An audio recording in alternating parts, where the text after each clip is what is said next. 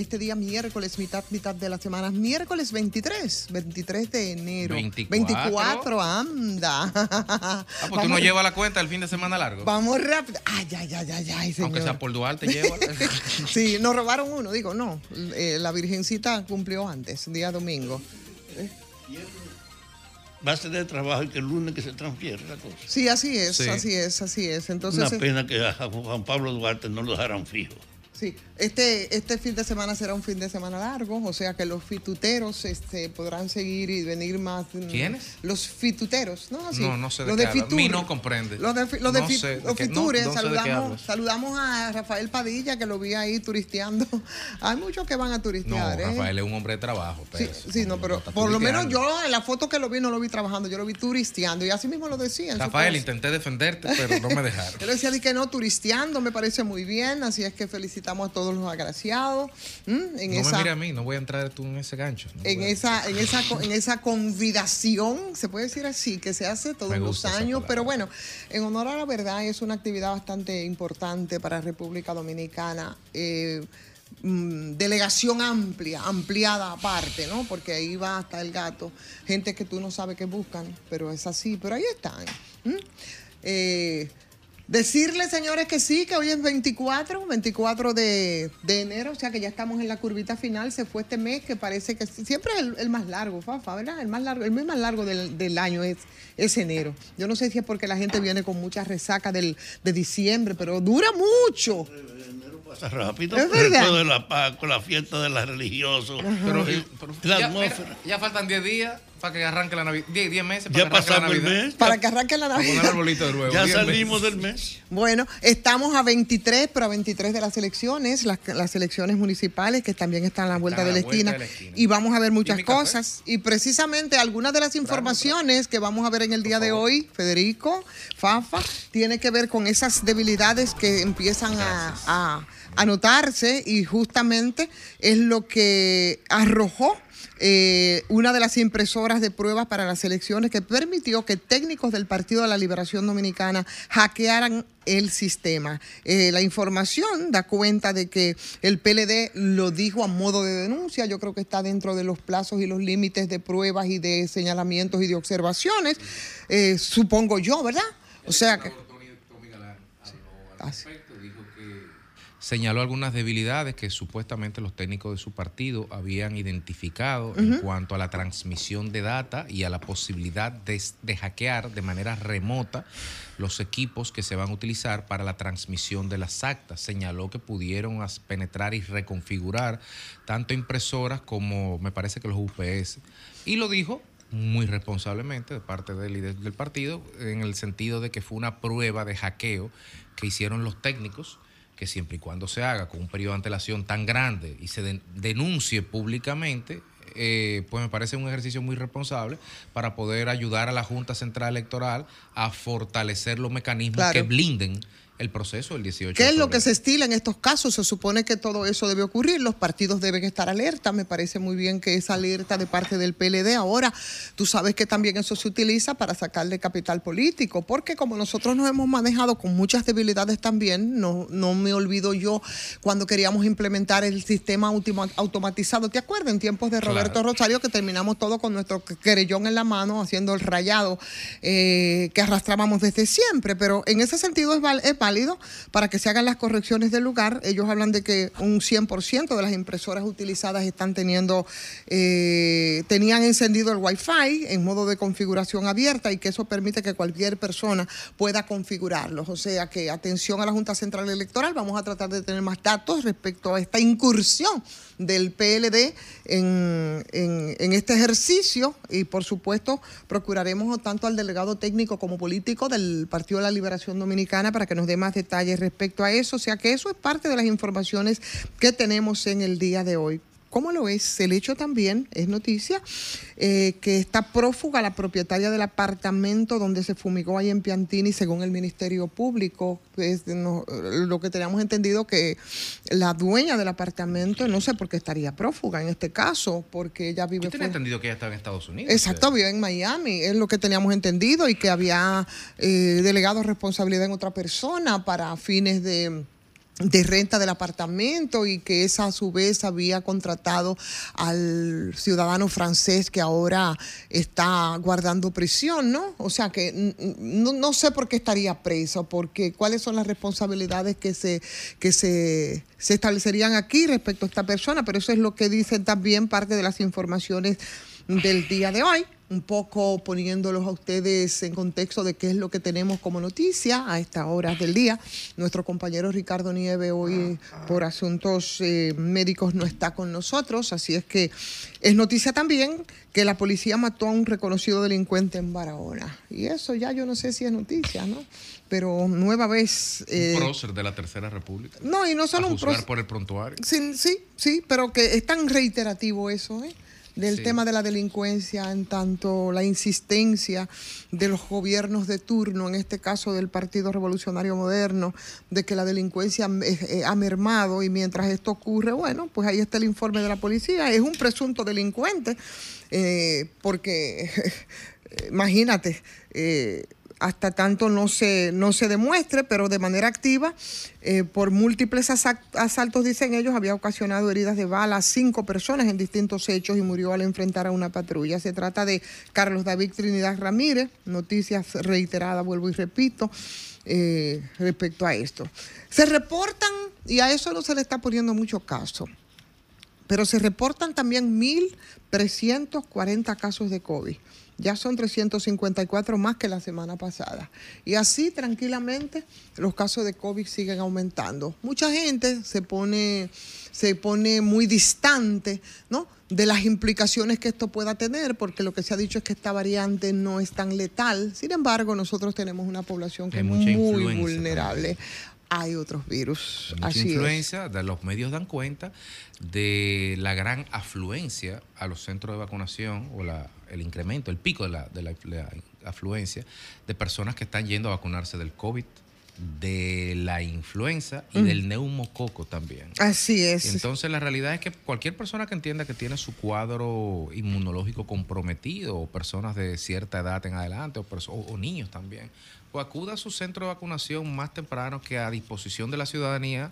El gobierno ha reiterado que hay vacunas disponibles. Así es, ningún caso ha meritado hospitalización, eso es bueno.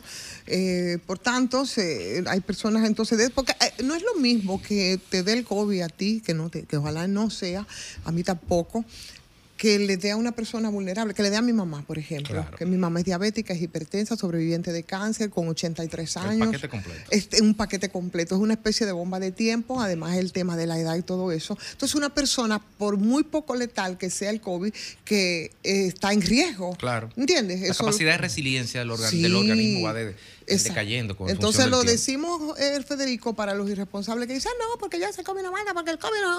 Pero cerca tuyo hay personas que sí lo pueden matar. No solamente un COVID, eh, una influenza. Entonces, las vacunas... No, no, y yo, por ejemplo, fuera de mi radar estaba el neumococo. Sí. Ni me enteré que había vacunas contra el neumococo.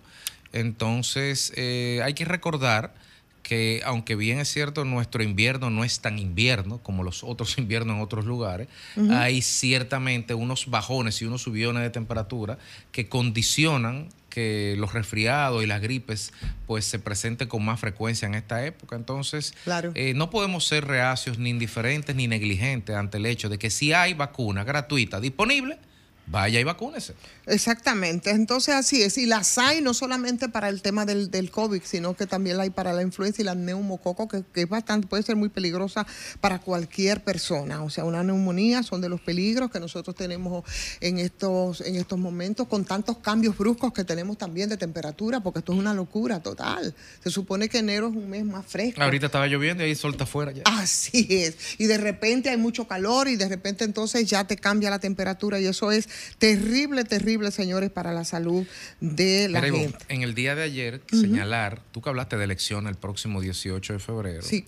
pues resulta que en Haití, el 7 de febrero, está llamado en teoría a haber un cambio de gobierno, a cambiar un presidente que no sea electo para ser sustituido, sustituir, para que sustituya al que mataron. La realidad es que en Haití ningún gobierno, ninguna autoridad es legítima y ese vacío de poder pues ha generado la situación de, irregularidad, de violencia extrema. Ahora, en el día de ayer, la ONU hizo público un informe que pues nos puede poner números con relación a lo que uno aprecia desde aquí. Resulta que del 2022 al 2023 hubo un incremento de 119% en los homicidios. Es decir, en el 2022 hubo 2.183 homicidios y el año pasado 4.798. Y para el mismo periodo de tiempo hubo un incremento de un 83% en los secuestros. O sea que prácticamente el deterioro de la situación del vecino país en solo un año ha sido de un 100%, por decirlo de alguna forma. Bueno, eh, y vi tu artículo, por cierto, a propósito de la situación de Haití, lo vi, siempre te leo, te lo, te lo he dicho siempre. Eh, sí, y, y ciertamente yo no sé, la verdad yo no sé porque dónde que va a parar la situación de Haití. La verdad yo no, yo no sé.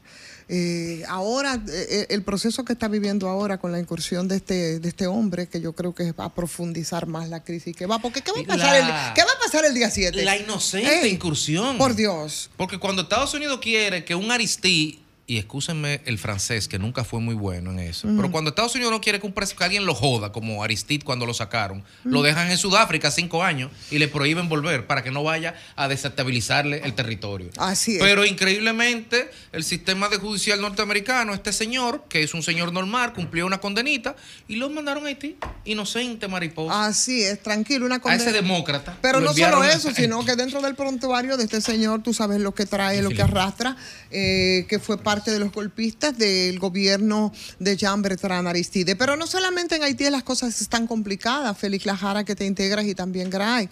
Eh, también, señores, en, con el señor Milei, la Confederación General del Trabajo de Orientación Pero- Peronista, eh, está, tienen programada una, una gran, gran huelga. Va a tener que enfrentar el señor Milei o, ahí está, o está enfrentando en estos momentos ahí Bueno. una huelga general que fue convocada. Y, esas, y, ese, y esa CGT de Argentina no es la CGT de República Mira, a propósito, de tu, Dominicana. a propósito de tu comentario de Milei y también el, el crossover de, de Guy Philippe a Milei, no es que está muy distante. Y te voy a decir el por qué. Yo le pregunto a un amigo, a un amigo eh, importador que es de origen haitiano, y yo le pregunto, explícame qué es lo que pasa con Guy Philippe. Y me dice, bueno, lo que pasa es que ese país se está cayendo a pedazos y cualquier cosa que le pueda brindar una, una esperanza o el más mínimo se agarran de eso. De ahí la fortaleza que tiene Guy Philippe hoy y de ahí también cómo Argentina se agarró de Milei entendiendo Hecho mano, es un mano. estado de, de desesperación de que Milei le iba a resolver algo. Y Milei es un instrumento, un invento que lejos de ser una solución, ese problema es lo que se duplicará en Argentina. Pero Ahora, con Guy Philippe sí. se da un fenómeno rarísimo porque da la impresión en que podríamos entrar en una teoría de conspiración, pero basado Éntrame en... ahí, que yo estoy en esa línea. Pero basado en, en observaciones, en inferencias y en comportamiento tradicional político de Estados Unidos en algunos aspectos. Y, me, y a mí me suena muy raro, conociendo cómo se manejan algunas cosas, de que extrañamente mandaran a Guy Philippe a Haití en estos momentos desde Estados Unidos. Así es. Bueno, pero si tú te pones a ver el cuadro completo, ahora que hablamos de mi ley y, y- y- y- y el punto de partida fue, fue el tema de Haití, señores, si, si nosotros vemos un poco el cuadro completo de América Latina en este año, que yo creo que, óyeme, a- en América Latina va a tener como, es una especie de maratón comicial lo que van a ver. Pero lo que- lo que- Eh, lo que va a recorrer América Latina y el Caribe mitad. en este Que no- 2020, Estados Unidos, en este creo. 2024. Por eso, No América. Latina y el Caribe. La mitad. No, y de Estados. Unidos. Sí.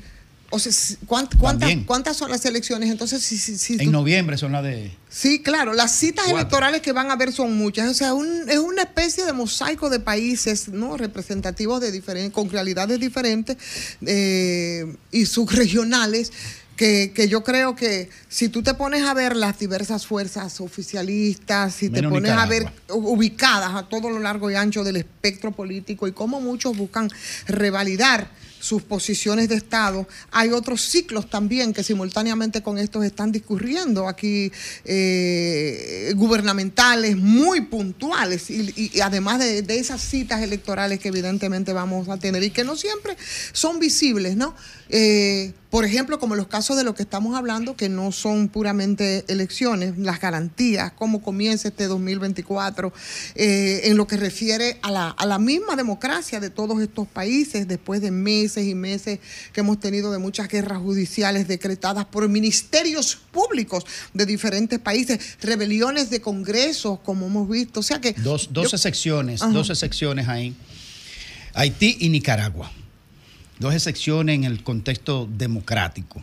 Haití no tiene registro Pero una civil. peor que otra. Bueno, ahí no se sabe. Por- no, porque en Bueno, una. na- en nada es más peor que Haití. en- no, pero en, en Nicaragua hay una intención deliberada, calculada y decidida de vulnerar y romper la democracia. No, no, no solo eso, En no es una Haití intención, hay es un, una hay acción. un marco Es diferente. metainstitucional Sí, sí. que hace inviable, imposible, impracticable. Pero la yo te, solo te cambio eh, la sección de eh, el vocablo de una intención. Yo diría hay una acción en pleno porque Sí, la sí, sí, democracia sí, es en Nicaragua está Sí, cercenada. sí, sí, tienes razón, es correcto. Eh, eh, no hay manera de que, de que Nicaragua entre, se pueda llamar un país ya en estado democrático. Evidentemente entró en un contexto de una nueva dictadura que, como yo dije hace un, un año atrás, este señor Ortega y, y- y la Murillo están, van a terminar como una moriqueta de la historia en la manera en que están conduciendo ese país antidemocrática, todo abusivo y, y- y- y descaradamente. Esto, pero Haití tiene otra, otra situación, no tiene registro civil, no tiene Junta Central Electoral, no tiene contexto jurídico, no tiene Congreso, no tiene presidente. Y entonces yo creo que estos dos países Sí. hay que ponerlo en una paleta de observación diferente. Pero si tú te pones y entonces observas mucho más de esos países, yo ni nada voy a decir respecto al caso de Nicaragua. No, no, no, no, no quiero hacer ni siquiera referencia porque la verdad que lo que está ocurriendo en Nicaragua desde hace tiempo es bastante complicado. Pero si tú te pones a ver, por ejemplo, qué ha pasado ahora, qué ocurrió en la experiencia y en medio de, de- de esa situación tan convulsa que hay en América Latina, lo que pasó en Guatemala con el tema del presidente Bernardo Arevalo, que es el líder del, del movimiento Semilla, que es hijo del presidente, del expresidente Juan José Arevalo. Eh, y, y, y, la- y cómo las movilizaciones. final. Exactamente, y cómo eso, te- cómo, cómo eso termina, y la presión que va a tener. Óyeme, lo que va a tener que Perú. enfrentar, porque, porque eh, claro, porque Pero no lo quisieron juramentar. Por eso, ¿Tú has visto- entonces, con ese ¿cuán- escenario- ¿Cuándo tú has visto en toda la historia, en todos los países, porque un golpe de Estado te matan, Sí. un magnicidio? No, no, no, es que no te vamos a juramentar. es que no te dejamos ni siquiera que te ese juramente. que ¿Usted fue, ha visto eso, papá? ese fue que fue, es el primer gobierno progresista de, de ese país después del derrocamiento de, de, de Arbenz, ¿no? En mil cuánto, 1954 creo que, que fue. Entonces, En Venezuela no hay tú- democracia Tú ves, tú ves, está bien, pero no es un asunto ni siquiera de la democracia, sino de la, la situación tan complicada que tienen muchos países. eh, porque si tú te vas entonces ahí a Perú, lo que está pasando con Pedro Castillo, sin entrar en muchas consideraciones. en la presidencia todavía? ¿Entiendes? Donde el Poder Judicial eh, eh, insiste con unas incongruencias de juzgar al depuesto Pedro Castillo y de lo que Mm. están pidiendo. Hay una situación complicada definitivamente ahí en Perú. O sea que no es algo que podemos, podemos, ejemplo- podemos exhibir como, ejemplo, estabilidad mo- a nivel de- modelo- modelos de sucesión democrática en el Caribe y Centroamérica, por ejemplo. República Dominicana. Costa Rica, entonces vete a Ecuador. No, no, Chile, pero sí. Uruguay, eh, otro más, Colombia. Mira, mira el caso de Ecuador. El, el Mira. caso de Ecuador es todavía mucho más truculento que, que los Nosotros- otros que hemos estado haciendo referencia, porque mostró definitivamente eh, Ecuador la punta del iceberg de una nueva Miren. geopolítica del narcotráfico con los acontecimientos que hemos estado viendo. De una nueva eh, geopolítica del narcotráfico en la región, en América Latina, porque eso es así. Y eso es Miren, en, en- en marketing y en administración se enseña en las universidades lo que es el macroambiente y el microambiente. El macroambiente son las son las actividades exógenas, ¿verdad? Que no dependen del control interno de una Claro. empresa o de un país y los microambientes son los que dependen in- internamente de las decisiones que se toman, generan cosas positivas o negativas. En el caso de el tema económico, en el, en el caso del clima político, para las empresas son considerados como un macroambiente. ¿Saben por qué? Porque si el clima político no sirve, no importa que tu empresa sea exitosa, no importa que tú tengas lo que tengas, te jodiste. Aquí, si bien es cierto que los partidos políticos tienen muchas debilidades, no es menos cierto que apostar a que salgan los partidos políticos o que entren en problemas, y, te voy a aterrizar para caer con, lo- con, con tu comentario, Ivonne, es un salto al vacío. Perú tenía como nosotros un sistema de político fuerte, robusto, y mira dónde está en el día de hoy. el APRA era una institución. Venezuela también tenía un Porque partido el, político primero, fuerte. porque el primero Mira fue, dónde está. ah, porque el primero fue exactamente, bueno, pero por- ¿dónde está y por qué? El primero fue Perú, así mismo es. Sí, porque sí, tú sí, sabes sí. qué fue lo que comenzó, que el sistema de partidos se debilitó. Simplemente se Sí. debilitó, hubo un desgaste y eso estuvo acompañado del tema de la corrupción y eso parió, Por un, eso- parió un Fujimori para Por eso es que aquí fundirse. debemos de apostar siempre a hacer los ajustes, no a Ah, desaparecer el sistema. Aquí que- hay que apostar a ajustar siempre, a arreglar, mira, a resolver. Pero tú sabes qué, querido, que yo no sé No hasta, a qué punto nosotros estemos a tiempo de hacer esos ajustes, porque yo soy de la que piensa que después de esta experiencia que tenemos también dentro de la del, del grupo, ¿no? De ese combo de, de- de- de países de América Latina y de la región que van a elecciones, yo pienso que aquí hay un liderazgo político que se va para el caray. En medio de las debilidades, porque yo creo que también tenemos crisis de liderazgo. Sí. Aquí en este país tenemos crisis de liderazgo. Claro que sí. No solamente de alternativa ni económica, Sí. ni de los partidos. Y la corrupción a nosotros nos desborda Pero- y nos ha desbordado desde hace tiempo. Y eso es lo que ha provocado esos cambios para bien Pero la o para mal en muchos países Pero de la América crisis de liderazgo, déjame decirte, no solamente en el plano político, es probable que donde más relevo de liderazgo nuevo tú tengas en la política, vamos a buscar el sector transporte. Dígame un solo relevo del sector Mm. no, transporte no, no, de pero liderazgo. yo digo en la política. Sí, no, no, pero Sí, digo yo, ya- ya el, liderazgo político. el- sistema el sentido, sí. el sentido colectivo, vamos, No, no. dígame, Colapsaron los en las sindicatos. luchas sindicales, rato. dígame el relevo. Hace No rato. En la lucha empresarial, dígame el relevo, aquí hay problemas. Pero yo me preguntaba hoy, por ejemplo, y, y quizá lo incorpore en algún momento de, de- de mi comentario con relación a- sí, al seguimiento a la ley del DNI. En cualquier otro momento, la Federación de Estudiantes Dominicanos Oh. tuviera al frente de las demandas Sí, sí. contra hechos como ese, Sí, sí. contra en- acciones en el constitucional. Sí. Pero carajo, la, la- la referencia, nosotros no tenemos en este país, que lo perdimos desde hace una generación, dirigentes juveniles sociales no existen. No hay. No lo hay. O sea, tú no tienes una referencia de Andan que- buscando dar el salto al dinero, ganar dinero en Sí. instituciones públicas. Pero mira, Entonces, ahí- quienes, quienes están siendo referentes de los jóvenes en este tiempo son las industrias del entretenimiento.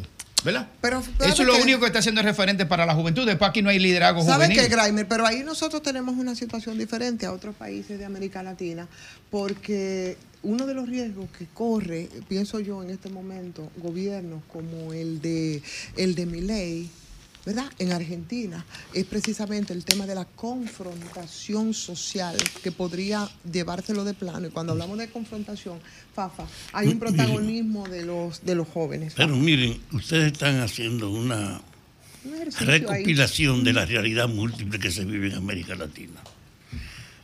Y yo quisiera que hiciéramos un esfuerzo. ¿Cuál es el fondo real de esa desarticulación de la llamada estabilidad Yo política? decía que era la crisis de los partidos y la corrupción en la mayoría de los ¿De casos. dónde viene? Yo te digo que hay dos cosas importantes ahora. Primero, la fuerza que implica la democratización de la información. Ahora no hay secretos que puedan preservarse. Hay posibilidad de tú seguir a punto cualquier cosa en tiempo real en cualquier parte del mundo. Y el otro tema, junto con la importancia de la tecnificación que ha roto el monopolio del silencio y de la imposición y el encubrimiento, está la alteración en el orden mundial. Señores, durante más de 100 años Estados Unidos era el jefe de un mundo unipolar, unipolar. Y ellos impusieron en ese mundo un orden, una visión, no importa lo que hicieran. Fueron a más de 50 países a intervenir militarmente. Y poco a poco se ha ido produciendo un fenómeno, la emergencia de centros económicos alternativos Y eso ha debilitado la propia hegemonía norteamericana en estos países. Y lo que ustedes están diciendo es, no hay un eje que conduzca, controle, oriente o atraiga América Latina, que antes no tenía América Latina personalidad. Era simplemente el espacio natural del poder norteamericano. Por eso yo no tengo duda que hay que poner los ojos en el momento global que va a imponer entonces una recuperación de los valores que se predicaron pero que nunca se aplicaron. La democracia ya no puede ser solo un problema de formalidades, tiene que ser una expresión de que la gente no solo tenga derechos, sino que tenga posibilidad de vivir. Estamos asistiendo pues a un rumbo nuevo en la lucha política del mundo. Asistamos ahora con Alejandro que nos está haciendo muchas señas. Comunícate 809-540-1065. 1-833-610-1065 desde los Estados Unidos. Sol 106.5, la más interactiva.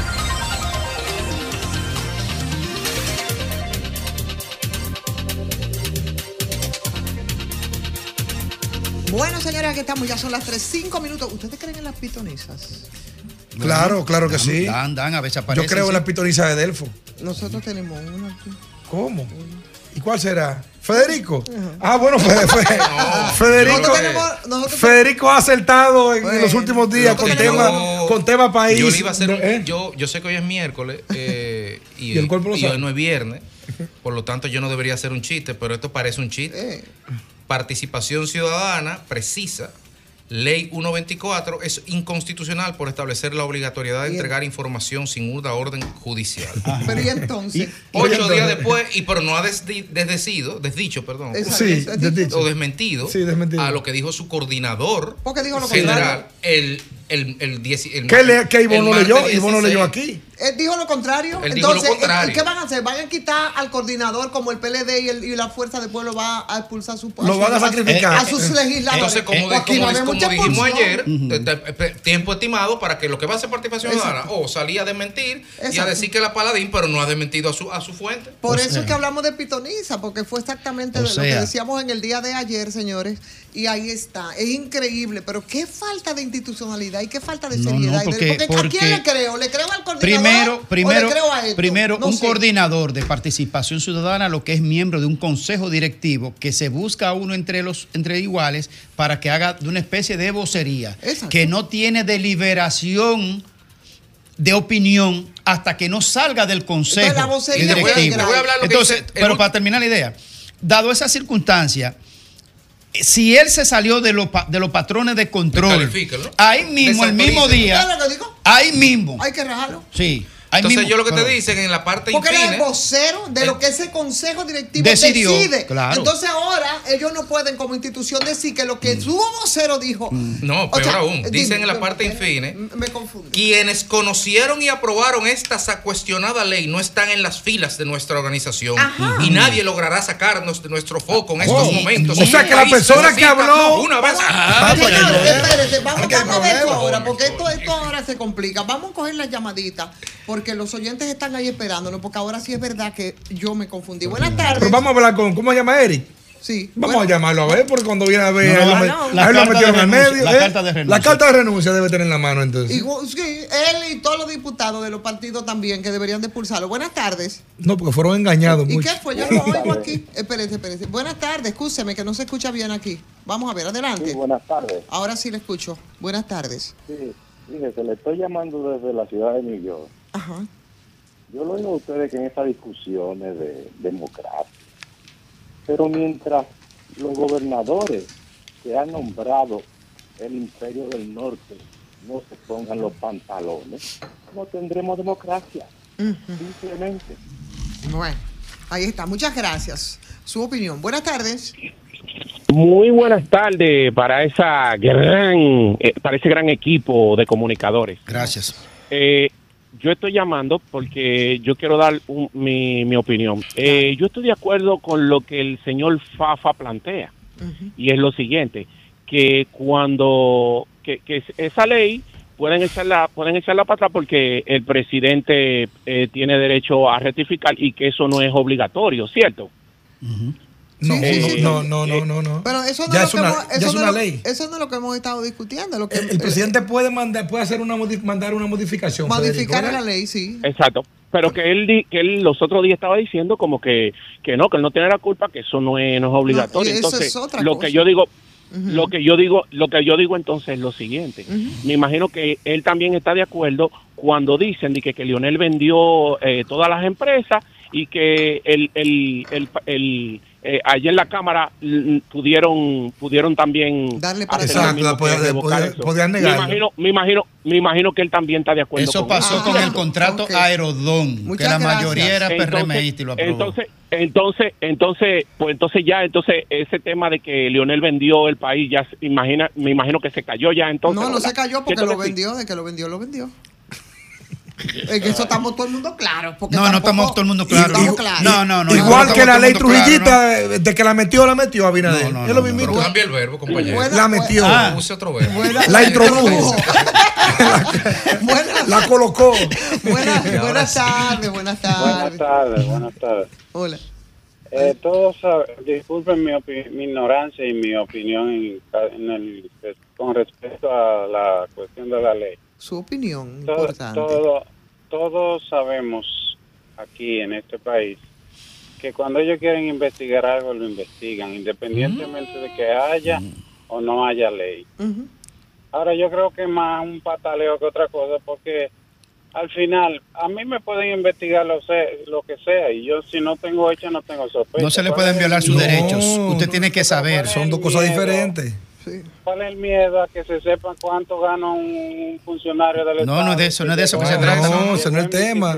Pero vamos a oír a la gente. Llegó en bicicleta y se fue en jet privado. Eso son cosas que... Entonces entiendo que más lo que más protestan son aquellos que tienen más cosas ocultas. No, no, Bien, no, muchas señor, no, gracias. Buenas tardes. Sí, miren, eh, hay personas como que quieren jugar con la ignorancia del pueblo. Esa, esa ley, la 124, fue preparada por el gobierno y esos diputados lo que recibieron fue un incentivo para que promulgar esa ley. Eso atenta contra todos los derechos y violenta la constitución. Entonces este pueblo tiene que hacer conciencia y exigir su derecho Sí. para institucionalizar la República Dominicana y acabar con el chantaje y, y utilizar la noble moral. Mira, mira, sí, usted sabe una cosa, porque ahí también se empiezan a generar confusiones, Federico, y me gustaría que no- nos ayudara. Esa ley, esa ley no es mala en sí misma. Esa ley es necesaria. Esa, esa ley es necesaria. Tú estás viendo, ya- mira por dónde va, que la está creando el gobierno para tal. No, no, esa Que ley fue, era perdón, que necesaria. fue algo que dijo, por ejemplo. Eh, y- es otra cosa, sí. Bueno, si tú quieres lo hablamos luego. eh. No, no, no, no, dale. Algo, hay, hay diputados que están hablando de que la nulidad, la inconstitucionalidad de la ley. La ley no es inconstitucional. Claro. Tiene varios artículos que definitivamente creo que lo son. Pero hay artículos que son necesarios, que viene a regular y a organizar este archipiélago de agencias de inteligencia dispersas en todas las instituciones del Estado, visible, y como Grimer siempre dice, y las que no se ven son otras, Claro. y a centralizarla, a coordinarla, a institucionalizarla. Total, esa vaina está pasando de hace 50 años sin un marco jurídico. Exacto. Como quiera va a seguir pasando, como sin el marco jurídico. Ahora, el marco jurídico tiene que ajustarse al Estado de Derecho. Y no aprovechar precisamente la necesidad de esa ley, y eso, y eso yo quería, que bueno que lo explique, porque ya está generando muchas confusiones. Aprovecha para meter macos como este, porque ahora parecería como que aquí los medios de comunicación, la prensa, van a estar controladas por el DNI y la policía. Según esos artículos, Bueno. que Sí, claro se que han sí, estado y- criticando, claro, ¿me y ese es el entiendes? tema. Entonces, es que aprovecharon eso para meter esos macos. Buenas tardes, mi querido. Buenas. Buenas. Sí, habla Fausto del Sí, buena, habla Fausto del Bron. Hola, hola, adelante. Fíjese, yo quiero darle otra arista de la vida política dominicana que yo me enteré y me quedé con la boca abierta. Adelante. En, en el mundo de los paparazzi, de la fotografía de los políticos, después del caso de Félix Bautista y el problema que tuvo con, con, con Brito cuando era procurador y que Leonel dijo que era hijo de él, una foto actual de Félix Bautista y de Leonel juntos vale un dineral. Y si es una foto de los hermanos Omar y Félix Bautista Fernández, todavía mucho más. El que tenga una foto de eso tiene mucho dinero. Me lo dijo un periodista que hace crónica en la televisión con, con fotos. Ujú. Bueno. Y- Ay, perdón. Disculpe, Ay, sí, disculpe. que- Pensé que había terminado. Ahora estoy, Aló. ahora estoy yo como Fernando. Villalona. Mira, y yo le iba a hacer dos preguntas. Estoy confundido. Sí, le iba, le, iba, le iba a preguntar que cuánto vale la foto de Miguel Gutiérrez con, con, con, con desde, desde el regidor hasta el presidente. Está en competencia. ¿Cuánto- cuánto vale la Debe estar en? Y la competencia con la de. Eh, sí, Leonel Miguel Gutiérrez, no, ¿cómo se Miguel? Gutiérrez. De la Torre Atiamar. es que todo López. tiene su fotico. Mira, porque dime tú. Aló, Buenas tardes. sí, el poeta misa, poeta cristiano, Hola. poeta filosófico. Poeta, ¿qué tal? Bien, por la gracia del, del Señor. Adelante. Quiero felicitarle por su trabajo persistente, valiente.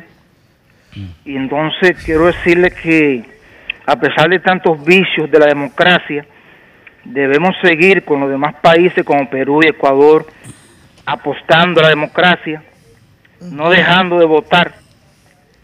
Y también, pues, debemos, eh, el, claro, eh, el narcotráfico empeora la condición social de una sociedad transparente, limpia, sana, eh, más cerca de la felicidad prom- prometida a los buenos ciudadanos. Bien, muchas gracias, poeta. Muchas gracias. Sí. Eh, gracias. Muchas Amén. gracias. Buenas tardes. Ivonne. Epa. Ya cerraron la llamada. Ah, bueno, la última. Tenemos, Para dar una información Bueno, antes de Sí, irnos. eh, un segundito, sí, vamos para Bu- allá. buenas tardes. Sí. Hola, buenas Buenas. tardes. Eh, por favor, ustedes podrían llamarse al diputado José Horacio Rodríguez Sí. ¿Para que le dé luz para que le dé luz sobre el tema que están tratando, qué fue lo que pasó con la dichosa ley en la Cámara de Diputados. Ah, el diputado José llamé. Rodríguez. Eh. Yo no quiero decirle a ustedes, sino que sea él como diputado que explique y diga qué fue lo que pasó. bueno, pero ya eso, ya eso, usted ha visto, usted ha visto todas las crónicas que se han publicado hoy. Pero hoy- si tú lo sabes, ¿por qué tienen que remitirnos a otro? Dilo tú. Ahí está. Bueno, pues yo te lo digo. Dígalo. Fue que falsificaron la ley.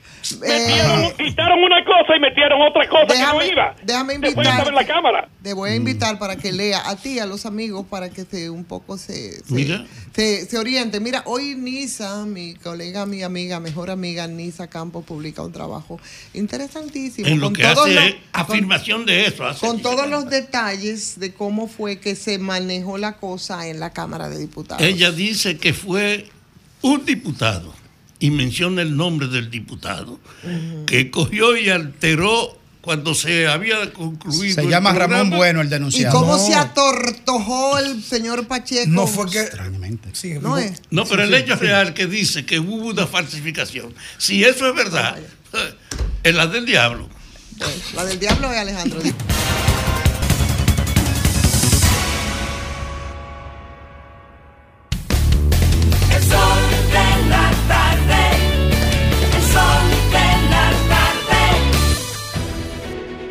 Sol 106.5, la más interactiva. Una emisora RCC Miria. Las principales figuras de la televisión de Santiago encendieron la radio y tomaron el control.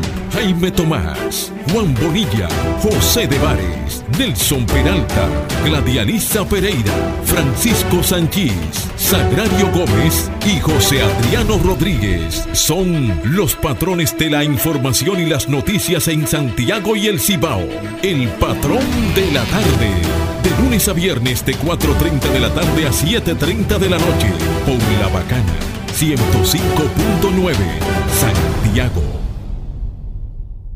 Desde Bandex reconocemos el valor de lograrlo juntos. Sabemos que es dar la atención a la salud, equipando centros para brindar el mejor servicio. Por eso seguimos apoyando más proyectos que llevan nueva tecnología al sector salud, financiando más de 2 mil millones de pesos, porque juntos impulsamos el desarrollo del país. Bandex, Banco de Desarrollo y El Exportaciones. sol de la tarde. Señor constructor, en el FOPECOMS seguimos avanzando y ahora estamos más cerca de ti en nuestra sede principal de la avenida 27 de febrero 272 esquina Rosa Duarte para servirte mejor y garantizar la protección de los trabajadores de la construcción. Recuerda que cumpliendo con la ley 686 garantizarás el futuro de tu servidor y el crecimiento de la nación. Fondo de pensiones de los trabajadores de la construcción, más que pensión. Transpórtate a Tulum con TAN, el restaurante más nuevo del chef Richard Sandoval en Nueva York. El concepto celebra los sabores de la península de Yucatán en México con tacos hipermodernos, ceviches y clásicos elevados. Sumérgete en el Speed Easy de TAN, recientemente inaugurado. Loom, donde te esperan cócteles culinarios y cientos de mezcales y tequilas, ubicado en el East 49 y Tercera. Para hacer una reserva, 917-388-2248 o visita timenewyork.com. El sol de la tarde. El domingo 18 de febrero en la República Dominicana se celebran las elecciones municipales. En el municipio, las alcaldías y regidurías y en el distrito municipal, dirección y vocalías. Y recuerda que solo puedes votar en el colegio electoral que te corresponde desde las 7 de la mañana hasta las 5 de la tarde. Para esto, debes llevar tu cédula de identidad y electoral, presentarla para verificar la presencia en el padrón y luego te entregarán dos boletas electorales, firmadas y selladas, una para que elijas la alcaldía y otra la regiduría de tu preferencia. Si es para un distrito municipal, será una boleta para la dirección y otra para la vocalía. Cuando llegues al podio de votación, marcarás con una X, raya o cruz sobre la imagen de tus candidaturas de elección. En el caso de la alcaldía, marcas el partido de tu preferencia. Si es regiduría, marca sobre la fotografía de un candidato o candidata para ejercer el voto preferencial. Después, dobla las boletas y deposítalas en las urnas correspondientes. Al concluir, firmas el padrón e intintan tu dedo, recibes de vuelta tu cédula y sales del recinto electoral.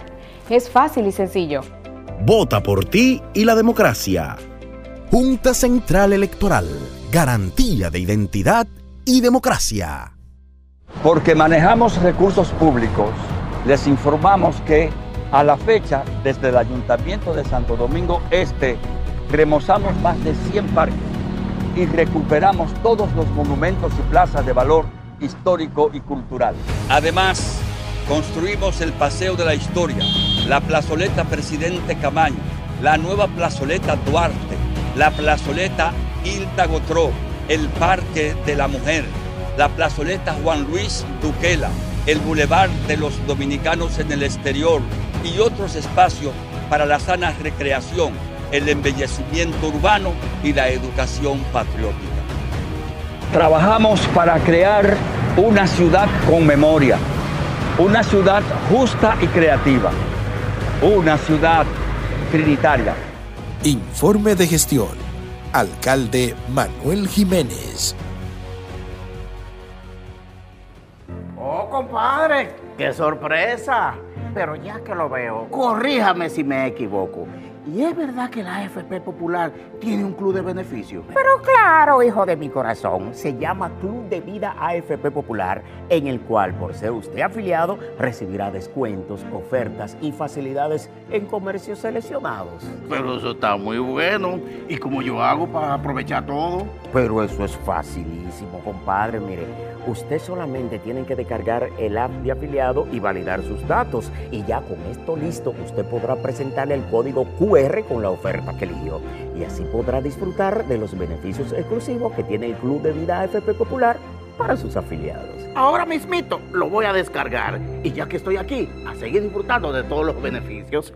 ¡Ey, ey! ¡Lléveme! ¡Espéreme! AFP Popular, confianza absoluta. El mediodía me cuenta atardecer y a las tres se enciende como caliente el astro rey. El sol de la tarde, el sol de la tarde, el sol de la tarde, el sol de la tarde. Son 106.5.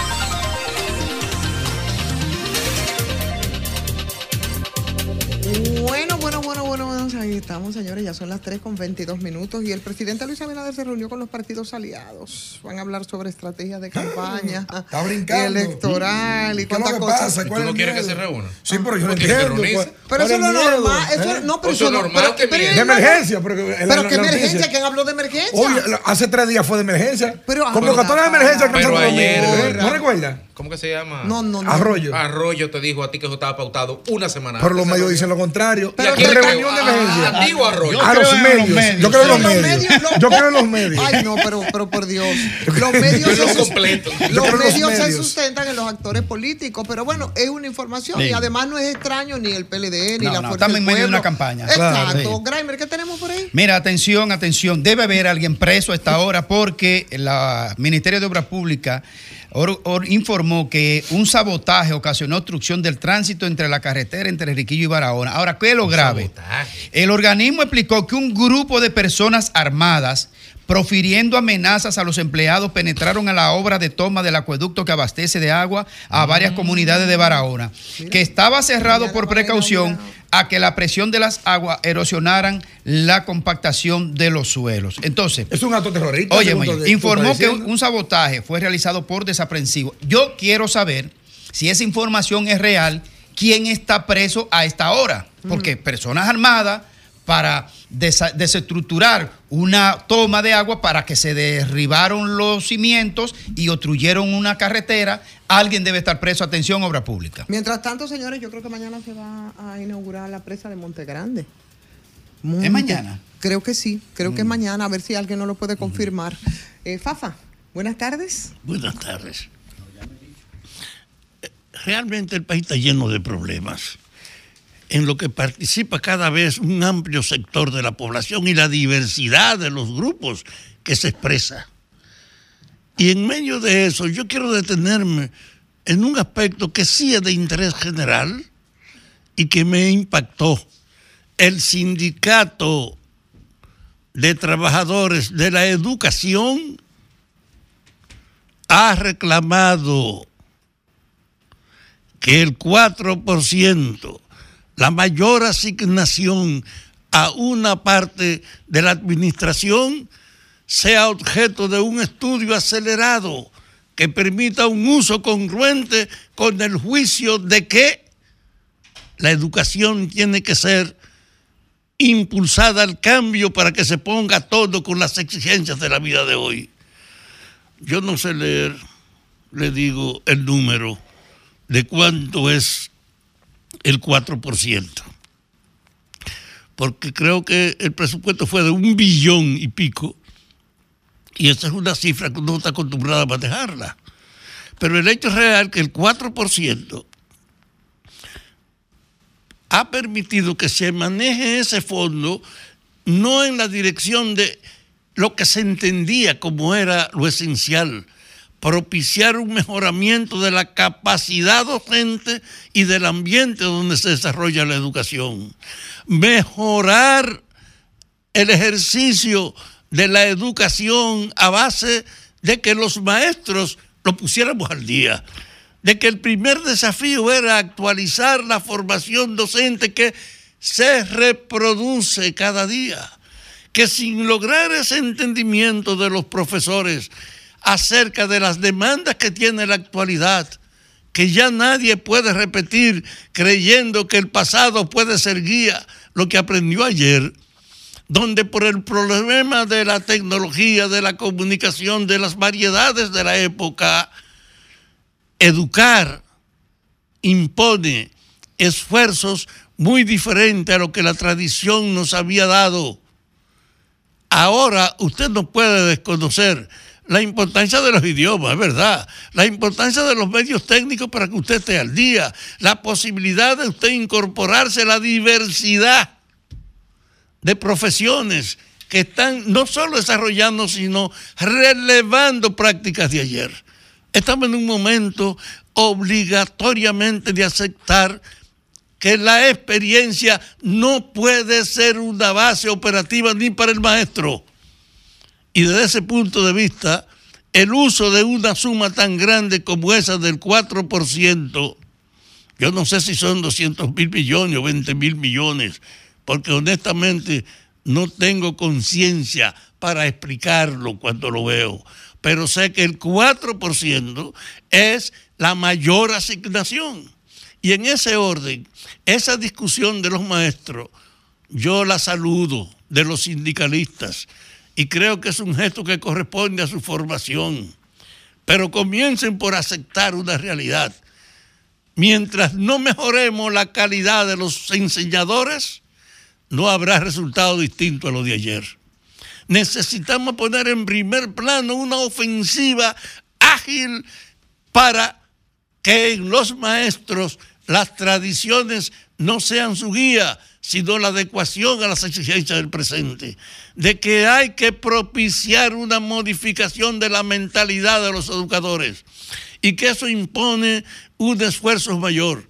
Ahora, ¿por qué aplicando la ley se ha hecho un uso de ese fondo desconociendo la exigencia de que para mejorar el resultado educativo no podemos quedarnos haciendo lo mismo?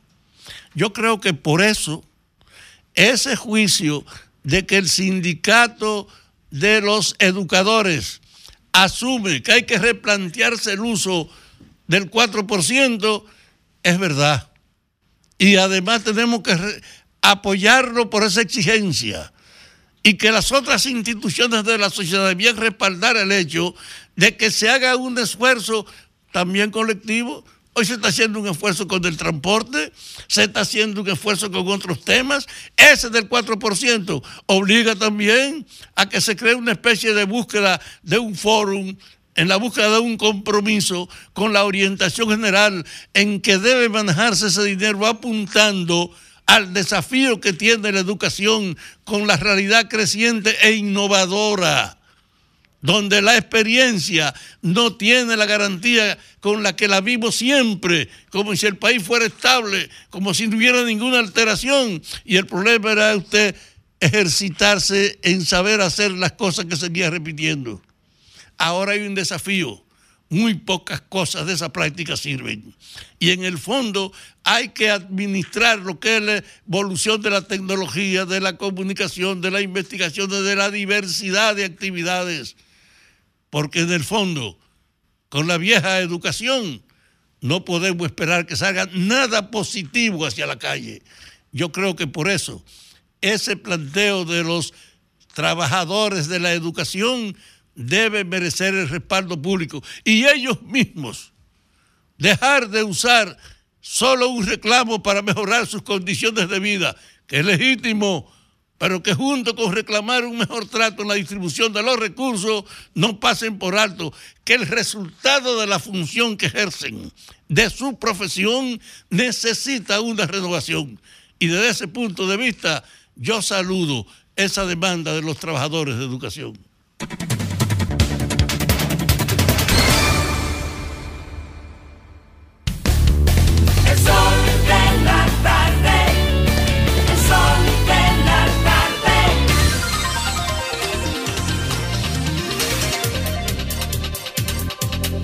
Bueno, seguimos. Ya son las 3.30 y 32 minutos de la tarde, este sol de la tarde. Ha habido un acontecimiento histórico, compañeros, en nuestro país, ¿Qué ha con el quinto miembro del Salón de la Fama de. Cooperstown, dominicano de facturación criolla, Adrián Beltré. Tenemos aquí, más alto porcentaje de apoyo de los cinco dominicanos que han llegado. incluyendo por encima de Pedro Martínez. Casi 100%, Wow, chicos. Increíble. Tenemos a nuestro editor deportivo de aquí, también de RCC Media. ¿eh? Adelante, buenas tardes. Sí, buenas tardes, un honor estar compartiendo con todos ustedes. Eh, buenas tardes para todos, para el- todo el país a la misma vez. Y ya como usted decía, Graimer, es un acontecimiento histórico que envuelve a República Dominicana y parte del mundo del béisbol porque solamente Beltré se convierte en el quinto dominicano en ser electo al Salón de la Fama, sino que también se convierte en uno de los jugadores con un mayor nivel de porcentaje, 95% casi rozando la perfección, y cuando uno revisa solamente a nivel latinoamericano, el panameño Mariano Rivera, que es el único con el 100% entre los latinos, entró por encima de Adrián Beltré con respecto a lo que tiene que ver el porcentaje de votación.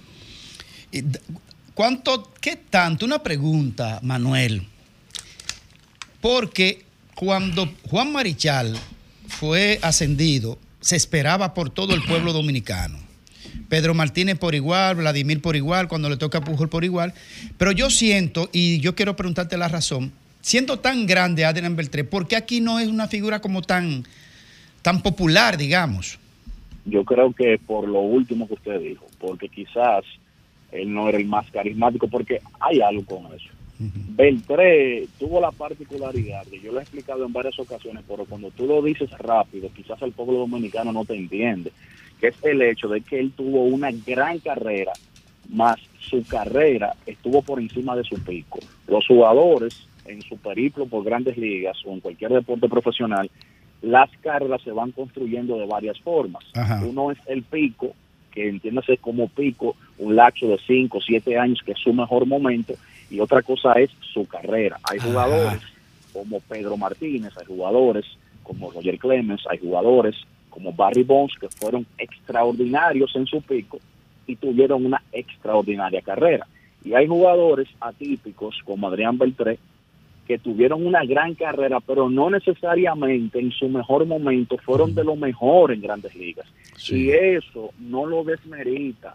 Todo lo No, contrario. no, claro que no, porque es como una carrera difuminada en el tiempo, o sea, espolvoreada homogéneamente en el tiempo. Correcto. Y yo te pongo un ejemplo totalmente fehaciente y palpable. Adrián Beltré fue a su primer juego de estrellas en su temporada número 13 en Grandes Ligas.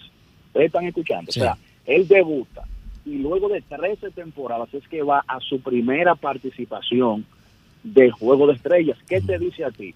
Que en las primeras 12 probablemente no era el referente tan grande para que te haga pensar de que iba a llegar al Salón de la Fama. Ahora, ¿cuál es el gran mérito de Beltré? La longevidad, porque la longevidad es un mérito. La salud. Y, como- y la salud. Y como estamos evaluando carrera, evaluamos acumulación, evaluamos un todo, evaluamos comportamiento. Beltré fue un tipo intachable en el terreno. Beltré nunca estuvo involucrado en ningún tipo de situación de esteroides ni de ningún tipo de violación a vida ni por haber. Y el tipo fue un referente también de educación dentro del terreno. Su forma introvertida, que hablaba poco, que probablemente no era el más carismático, quizás no tiene un punch más grande en República Dominicana, pero yo creo que todo el mundo sabía que él iba, que él iba Antes, a- a- antes, antes de que den los números, que la gente entienda de quién estamos hablando, la estelaridad de su carrera, yo te voy a poner dos ejemplos de gente que tuvieron pico en su carrera, más no tenían los números suficientes para ir a evaluación en el Salón de la Fama. Por ejemplo, en su momento, Félix José, que se volvió en un, un demonio del bate en su carrera. Eh, y, por ejemplo, George Bell, Jorge Bell. Sí, o sea, yo- tuvieron picos. Bell, que fue un referente en, en la década de los 80 para con la República Dominicana. Me parece que Jorge Bell fue de los primeros en la historia de la República Dominicana en conectar 40 o más cuadrangulares en una temporada. Para que la gente entienda la connotación de ese señor. Pero yo te pongo varios ejemplos también. Por, eh, ¿tú, tú sigues el baloncesto de la NBA. Claro que sí. Bueno, tú conociste a un jugador que se llamaba Tracy McGrady. Claro que sí. El mejor. Tracy McGrady, el pico de. Tracy McGrady, el Tima, correcto, el pico, el pico, dígase su mejor momento, en su mejor momento, solamente Kobe Bryant en su mejor momento entre los shooting guards era mejor que Tracy McGrady. Sin embargo, McGrady no tuvo mejor carrera, por ejemplo, que Dwayne Wade. Porque una cosa es el pico y otra cosa es tu carrera. Entonces, en el caso de Beltré, el énfasis que él le da es que su carrera se basó en resistencia, no en velocidad. Manuel, eso- Manuel, ¿cuál entonces los números? Ya, bueno, ya lo- mucho, el- mucha gente conoce los números también, pero todo el mundo se pregunta con cuál gorra será entonces que se va a retirar, eh, cuál va a ser la gorra de todos los equipos, cuál va a ser el, el uniforme insignia. No, eso, eso es una buena pregunta porque antes el jugador podía elegir la gorra con la cual iba a entrar. Ahora la gorra con la cual tú entras es con la que más acumulaste, con el equipo que más sudaste, con el equipo que más acumulaste. Ya no lo elige el jugador y eso se hizo por una razón bastante lógica. Cualquier jugador que pasara 20 años en grandes ligas y que jugara cuatro años con los Yankees de Nueva York, ¿con qué gorra le gustaría entrar? Con los Yankees. Ay. Era- exacto, que es el equipo más emblemático. ¿Quieren números? Los números, los números, Manuel. Beltré, pero números específicos. Sí. Beltré, único tercera base en la historia, con 3.000 indiscutibles y 400 honrones en su carrera. Madre mía. El único, el único.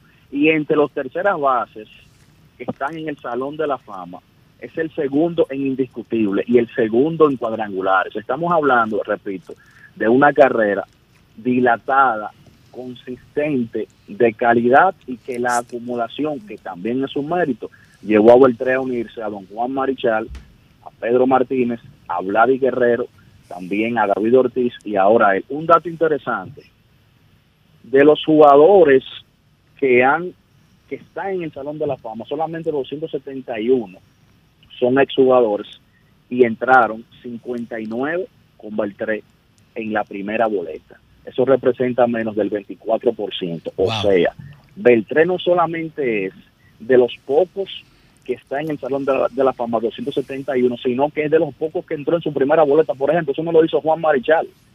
Don Juan no lo hizo, no entró en su primera participación. Ni Vladi. Ni Vladimir tampoco. Y eso no lo hace mejor que ellos, pero sí te da un contexto de lo respetado que fue ese muchacho y de la carrera tan sólida que pudo Ilvanar Beltré. Repito, que fue, que tuvo mejor carrera que Pico, y eso no mucho se ve en el béisbol de grandes ligas. Sí, ¿cuántos nosotros tenemos jugadores eh, eh, que han ido al Salón de la Fama? ¿Cuántos son?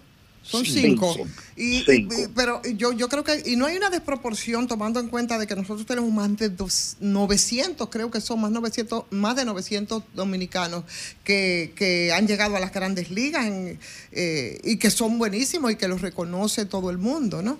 Serían No, no, no son pocos. No son pocos. Estamos no, empatados con Puerto Rico. recuerde- Estamos empatados, pero a pesar de eso. pero recuerde, y mira que la pregunta es sumamente interesante, pero recuerde que la historia de Grandes Ligas tiene más de 100 años y solamente hay 271 ex peloteros, porque también hay dirigentes, hay profesores, pero peloteros en sí, solamente hay 271. Y recuerde también que hay tipos que debieron estar ahí, pero por problemas de O esteroides, sea, mejores bateadores, por ejemplo, como Alex Rodríguez, como Manny, como Robinson Cano. Es bueno, bueno, el caso de Manny Ramírez, por ejemplo, dio dos jueces positivos y eso se, se, se penaliza muchísimo. Pero va a en entrar, aunque sea al pasito. No, no, ya no le da tiempo. Claro que sí. ¿A quién? ¿A Alex Rodríguez? Y a Manny ambos van a entrar Claro al pasito. sí. Ah, mira, es, mira, es una buena observación. Claro que le da tiempo, le voy a decir por qué. Porque recuerde, bueno, para el que me está escuchando y no sabe cuál es la temática, un jugador luego que se retira tiene que esperar cinco años para aparecer por primera vez en la boleta. Para ser elegible. Para ser elegible, correcto. Un jugador puede permanecer en la boleta un máximo de 10 años. ¿Cómo tú permaneces en la boleta un máximo de 10 años? Siempre y cuando en cada votación tú alcances al menos el 5%.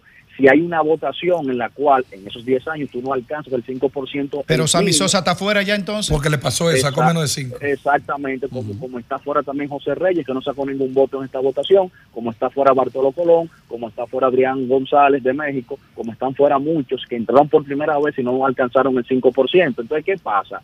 Cuando tú llegas a tu décima participación en la boleta, como fue el caso de Gary Sheffield, y nadie te elige, hay un comité de veteranos de 37 periodistas que tienen más de 30 años escribiendo de béisbol, que tienen la potestad cada dos años de votar por ex peloteros y cada cuatro años de votar por propulsores. Es Gra- decir. Manny Ramírez apareció Bueno. en su octava boleta. Bueno. Manny. Y Le bueno. quedan dos años más. Gracias, A lo mejor- Manuel. a lo mejor- no, Manuel, y a lo mejor algunos de ellos que se han visto envueltos también en escándalos de una u otra manera, quizás eso también ha, ha sido un elemento, ¿no? Importante. gracias, Manuel Reyes. A mí que nadie me hable más de otro editor deportivo. Es con Manuel Reyes que nos vamos ya. Gracias. Un abrazo, siempre es un placer. Un abrazo. Bye.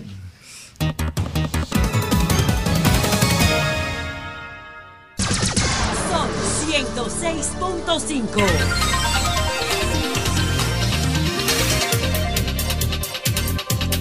señores, aquí estamos y ya 14 minutos completan eh, las 4 de la tarde, ¿verdad? Es así. Y parte de las informaciones que nosotros tenemos en el día de hoy son las mostradas debilidades que dice el PLD de las impresoras de prueba de las elecciones que permitió incluso que técnicos de esa organización hackearan el sistema. Nosotros tenemos aquí a Robert Arias, que es el delegado técnico, es así, Robert, del Partido Revolucionario Moderno ante la Junta Central Electoral. Eso, eso cree... Aló. ¿Estás en, ¿Estás en línea, Robert? ¿Me escuchas? Estamos aquí en línea. Sí, eso, genera muchas preocupaciones, ¿no? El hecho de que eh, el delegado eh, político del PLD eh, saliera con eso en el día de hoy. Queríamos ver tu parecer. Bueno, buenas tardes. Sí, buenas tardes. Todo el elenco. Sí, venía al país. Bueno, vamos Sí, a poner en contexto, Robert, perdón, perdóname, Robert, Pero Robert, perdóname. No, no, pero, eh, pero es para decir exactamente lo que dijo el delegado, un, un técnico del PLD, que tiene, no es para la audiencia, no es para Robert, es para la audiencia, que dijo que haciendo una prueba de la prueba de la Junta Central Electoral, para ver si estaba realmente sellado, hackearon, entraron en el sistema de la Junta delegados del PLD. Exactamente. Ah, Pero es para la audiencia, no es para él. Dale, Robert. Bien, bueno, pues perfectamente y aclararle. El, el delegado de la Junta lo que dijo fue que uno de sus técnicos había ingresado a la, por- a la impresora. Yo debo decir primero que las impresoras modernas, casi todas, o no todas, eh, por si hay algunas que no lo tienen, tienen el sistema de Wi-Fi. Ese sistema de Wi-Fi no, no ni siquiera hackeable. Esto tiene un propio código en la impresora. Eso es como cuando tú tienes el Wi-Fi en tu casa, que si tú le pones ese, ese código, tú puedes acceder al Wi-Fi de tu casa y conectarte. Es lo mismo. Y obviamente, eh, tú descargas eh, lo- el- los drivers para tu celular y puedes imprimir perfectamente quieras, eh, desde tu celular. O sea, eso no tiene que ver hackeado. Yo creo que es una declaración eh, respetando ¿verdad? el trabajo que han hecho los técnicos del PLD. Pero yo creo que y el Partido Revolucionario Moderno ha estado en un seguimiento permanente, detallado, profundo. De hecho, ya hemos celebrado secciones de trabajo, Mm. revisando los equipos, participando masivamente. Primero los 1.500 colegios que dieron la prueba el 13 de enero y segundo ahora el 20 de enero y que eh, nosotros hemos, eh, hemos ido dándole recomendaciones para que mejoren el sistema. Eh, yo creo que ese tema de que se pueda ingresar a una impresora, de hecho, en las recomendaciones que a la Junta también está contenido eso. Por eso no es mayúsculo para distorsionar nada, porque eso simplemente se hace dándole un botoncito, se le apaga el wifi y ahí mismo el celular o el equipo que está eh, imprimiendo en ese momento automáticamente se desactiva. Una pregunta, Robert. Buenas tardes. Eh, desde el punto de vista de que de las implicancias en el supuesto de que no se pudieran de- desactivar, que ya has dicho que sí, pero qué tan relevante puede ser, por ejemplo, para las partes críticas del conteo, de la transmisión, que uno pueda acceder o no. ¿Se puede adulterar la información que se va a remitir o es simplemente que yo puedo imprimir otra cosa? Eh, bueno, yo te, decirte que no se puede aventurar porque no hay ningún sistema infalible. Ahora, siempre los sistemas informáticos de parte de seguridad trata de que esos sistemas se diseñan para que esos sistemas tengan un 99.99% de eh, invulnerables. O sea, puede haber un espacio. Ahora bien, eh, la Junta Central Electoral, también el partido ha solicitado de que se haga un sistema de contingencia manual, que en caso de que no pudiera eh, realizarse eh, la digitación, la impresión y el escaneo, pues pudiera de manera manual realizarse en la Junta Electoral. De todas formas, hasta ahora lo que ha levantado el Partido Revolucionario Moderno, que tiene algunas observaciones, no de ese aspecto, sino de otros, es que con ese sistema pues perfectamente pues podemos estar participando en las elecciones, tendremos ¿Y cuáles observaciones, Robert? ¿A qué, a qué observaciones te refieres que ustedes han detectado? tenemos otras observaciones más al sistema en cuanto a reconocimiento de espacio de la relación de votación. O sea que la relación de ¿Qué es votación eso? tiene el contenido, tanto el número como la letra, y hay un espacio para firmas y para el sello. El partido ha hecho mucho más énfasis en que esa relación de votación esté debidamente legitimada, tanto por los miembros como por los delegados eh, de los colegios. Robert. Principalmente por los miembros, que es la, la ley que los obliga y los faculta a ellos a que firmen el acta. Robert Greimerman de este lado. Y no llama a preocupación que los partidos de oposición puedan estar preocupados por la seguridad eh, la- lo hermético del sistema de votación, de escrutinio, conteo y transmisión de datos, y entonces eh, los del gobierno estén como tan tranquilos, tan relajados, tan confiados, no es como una antítesis demasiado evidente. No, no, no, no, déjeme decirle. eh, yo particularmente y, y compañeros que están ahí en, en la cabina con usted, saben que yo he sido el delegado del partido hace muchos años y nosotros siempre le damos como organización política un seguimiento a los procesos electorales y a la tecnología. Nosotros hicimos una crítica muy profunda a la tecnología del 2016 y advertimos que podía fallar y falló. A la del 2020 hubo un ahí no hubo un hackeo, ahí, no, ahí hubo un sabotaje interno de la Junta y por eso colapsó. Y para esta ocasión, los ¿Y por qué no hay ni un preso? La Junta Central Electoral, eh, bueno, ya es otro tema que yo creo que sí, que debieran haber presos. Inclusive personajes del Partido de la Liberación Dominicana que estuvieron implicados en fraude del 1990, que se le hizo a Juan Box y después a Peña Gómez, no están presos. Y Monseñor Ya Cataño Guzmán, no, este no país. sería investigado. Monseñor Cataño Guzmán.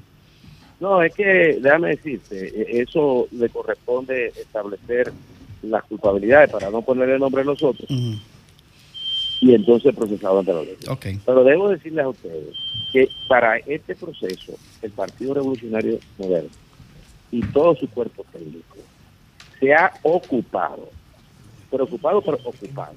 Primero, de asistir masivamente a todas las pruebas que ha convocado la Junta Central Electoral. Segundo, nosotros hemos ya, aparte de cualquier prueba que se haga públicamente y la que hemos estado haciendo nosotros, de que en, en la segunda ocasión, y ya creo que para esta semana o a inicio de la que viene, vamos a hacer otro chequeo profundo a esos cambios que le hemos solicitado y que lo hemos acordado con todo partido político para que técnicos de diferentes áreas, tanto de la base de datos como de la, del, del- del equipo físico, que es el hardware en este caso, el propio software, el propio, el propio sistema de transmisión y de conexión, le vamos a hacer un chequeo profundo. Yo creo, honestamente, y vi las declaraciones que hizo el delegado del Partido de la Liberación Dominicana, bueno, no, no sé si es el delegado, pero sé que Pero ya Tommy Galán, tú dices.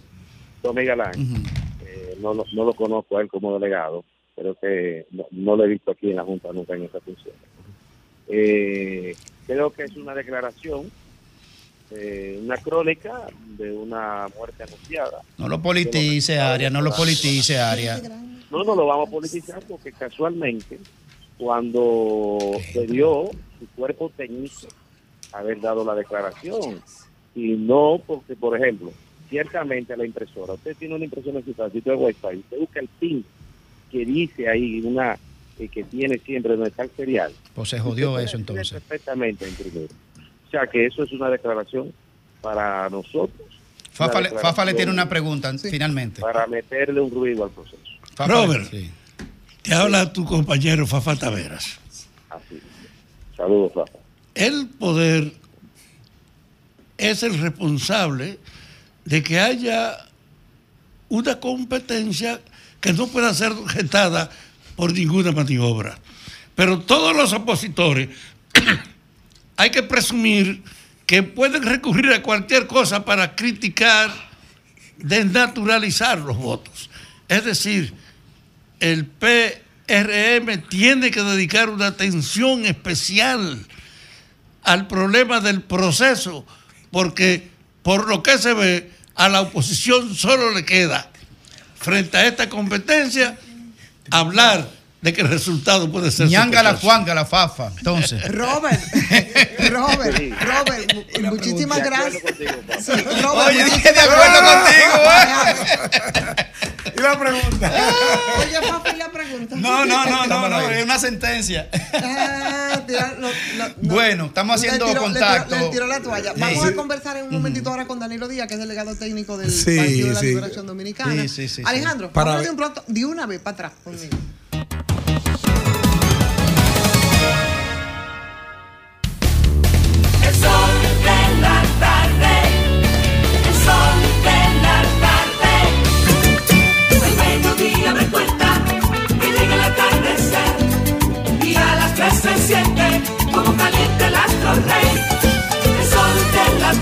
El sol de la tarde, el sol de la tarde.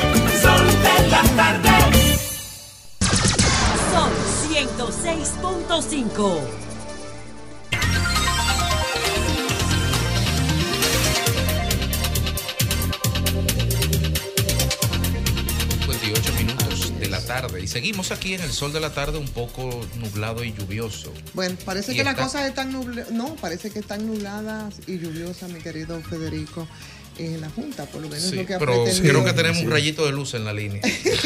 Sí, es vamos, lo que ha vamos- pretendido el Partido de la Liberación Dominicana y efectivamente tenemos un rayito de luz y tenemos a Danilo Díaz.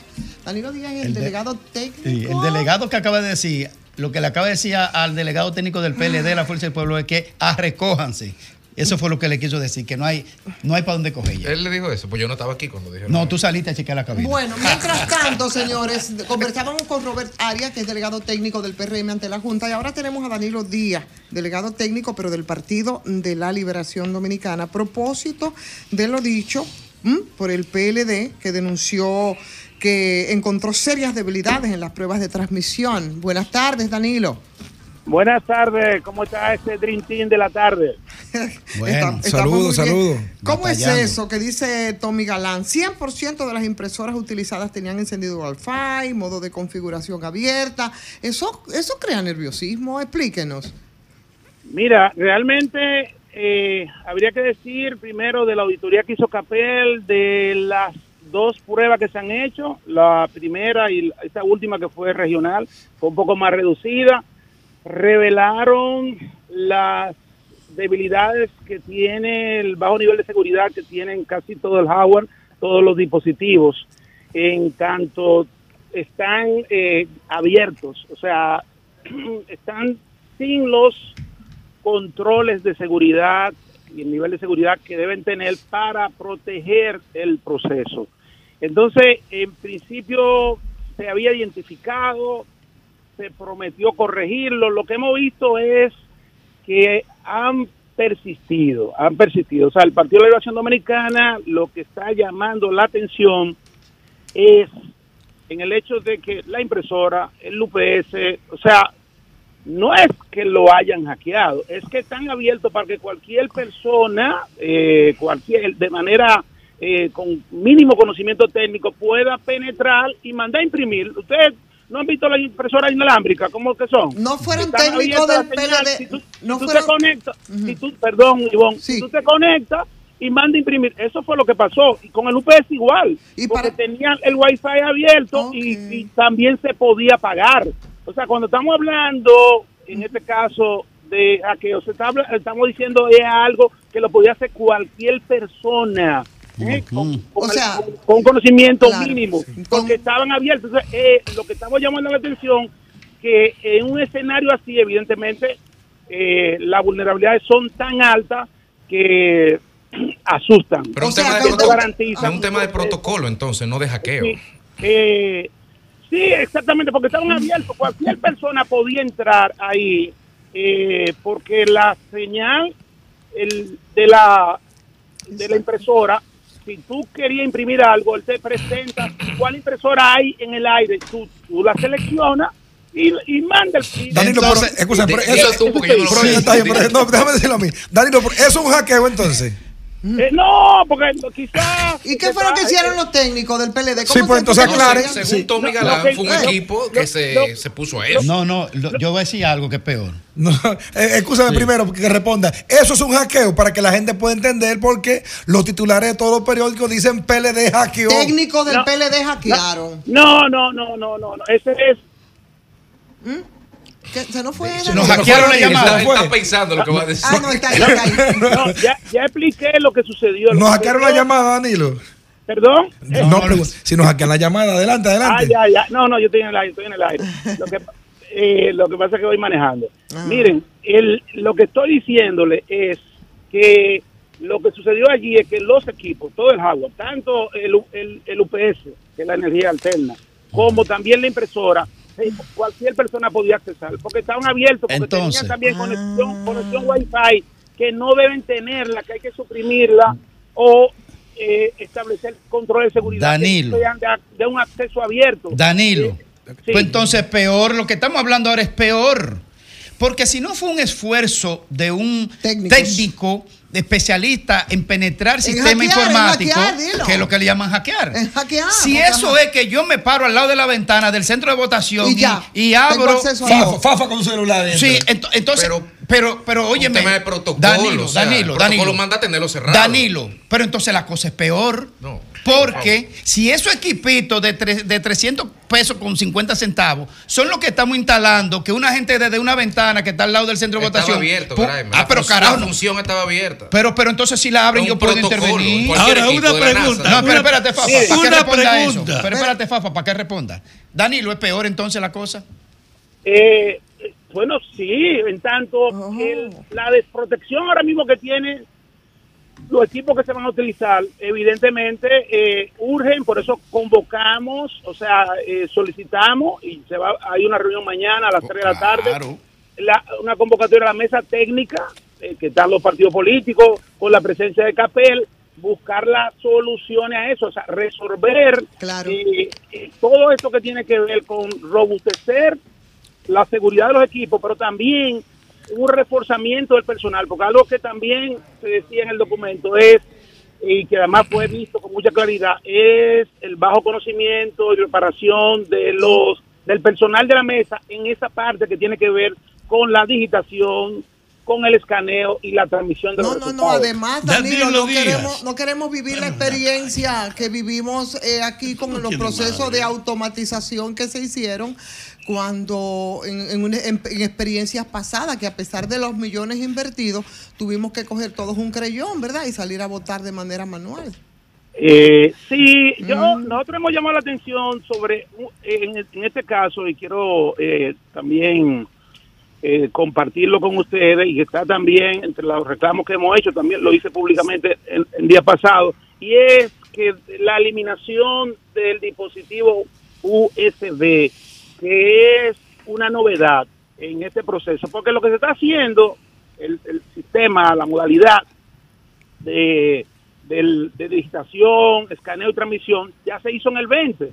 Entonces no tenemos que inventar, porque ahora este dispositivo que tiene una aplicación instalada, no sabemos, no se ha explicado claramente qué es, lo sentimos absolutamente innecesario, porque lo que tiene que transmitirse desde el colegio es el acta impresa y el acta manual de escrutinio que se va a llenar. Esas son las dos cosas que tienen que transmitirse. y, y entonces procesarse en el centro. Fafa le tiene una pregunta, de- de la finalmente. Junta Central Electoral.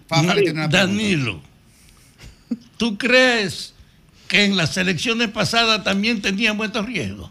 ¿O que estos riesgos son solo en esta campaña que se están dando? Bueno, nunca, nunca la Junta había presentado eh, equipos tan desprotegidos tú ves, en un proceso electoral. Esa es la realidad. nunca. Sí, o sea, ahora tiene solución. Tenemos que abocarnos a, a resolver el, el tema que es robustecer eh, los controles de seguridad de todos esos equipos. Oye, también puede entenderse por tu expresión y tu militancia que esto es parte de los argumentos de los que saben que están derrotados. Ay, mi No, no, de, de- de lo que se defienda, de, de lo que responda. Es, es- es al- es al revés, es al revés. Que tu afirmación es parte interesada para que presentarlo así y proteger los mal hechos. Ay, ay, ay. Ay, Danilo, muchas gracias, muchas La gracias. gente que se haga su juicio por lo de él y por lo mío.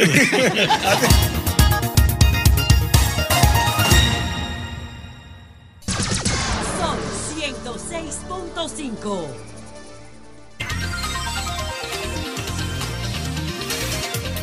Cu- 4 y 12 minutos aquí en el sol de la tarde y seguimos con los comentarios y de inmediato con el de nuestra compañera Ivonne Ferrer. Federico, muchísimas gracias. Saludos de nuevo a la República Dominicana, desde esta tribuna Sol de la tarde, Sol del país. Cuando comenzábamos, eh, iniciábamos este programa, dábamos una información referida a uno de los temas que nos ha ocupado en estos días, además de, por supuesto, la controversial ley 124, que yo creo que lo nuevo que aporta hoy es el traspiés de participación ciudadana, ¿no? De lo que dijo su coordinador y de ahora la aclaración que era previsible de participación ciudadana. Pero aquí han habido muchos traspiés respecto a todo esto. No, yo me quiero quedar con el otro tema que tiene que ver con una situación bastante, bastante seria, en tanto no se vuelva a repetir. Hoy dábamos cuenta de, que estaba prófuga la propietaria del apartamento ahí, en el sector Piantini, sí, donde se fumigó, y que ese, el producto utilizado envenenó, señores, a una familia el fin de semana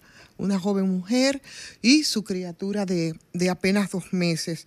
Eso dice la solicitud de medida de coerción contra este señor, o contra el francés, ¿no? De que la señora estaba prófuga. Y se seguirán las investigaciones y probablemente se establecerán, qué sé yo, algún nivel de responsabilidad. Pero señores, esa muerte por intoxicación de esta joven madre, eh, de su bebé de apenas dos meses, nos lacera el alma nos lacera el alma y duele tanto y duele tanto porque, óyeme, es que una tragedia como esta pudo haberse evitado.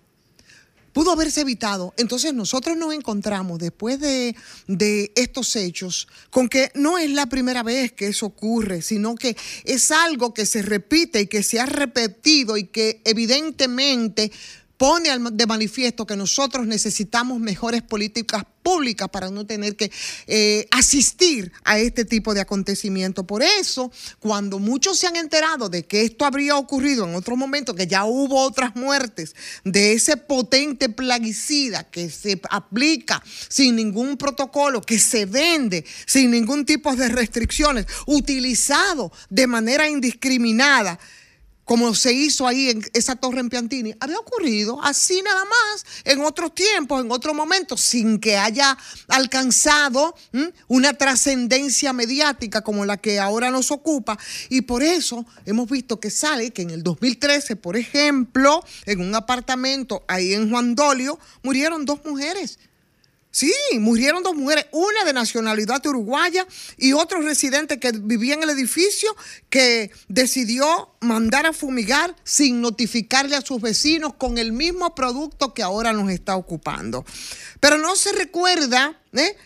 Que hubo consecuencias respecto a este caso, no solo consecuencias penales para, para quienes de manera indiscriminada aplicaron ese producto que ya son dos personas muertas, sino que dos años después se repite la historia y se repite la hazaña. Y ayer precisamente en el show del mediodía entrevistábamos a un joven que estuvo junto a su esposa al borde de la muerte en circunstancias muy parecidas a las que nos ocupan ahora. Y estamos hablando, por supuesto, de del hijo del señor José Mármol, el poeta, sí, ensayista, ejecutivo del Banco Popular, y decía dentro de lo que contaba en ese momento que se hicieron grandes esfuerzos, que se tocaron muchas puertas, que el señor Mármol había conversado con muchas autoridades de distintos niveles, porque estaban tratando de llevar conciencia sobre el nivel de peligrosidad de ese producto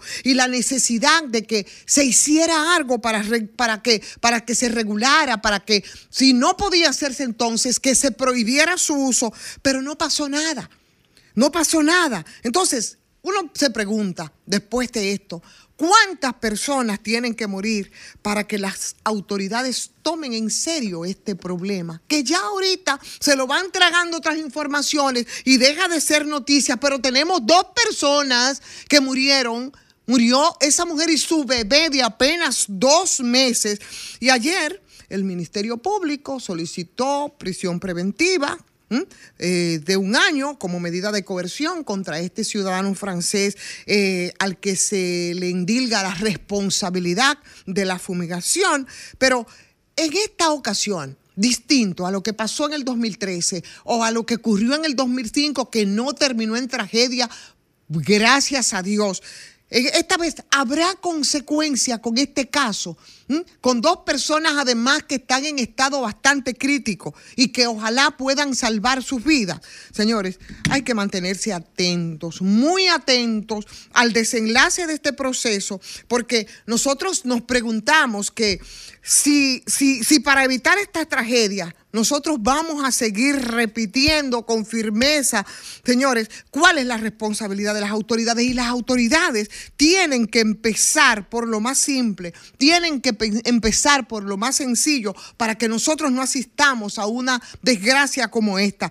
Hay que aplicar las leyes, hay que aplicar los reglamentos que regulan la venta y el uso de almacenamiento de, pro- de productos como los que acaban de terminar con la vida de dos personas.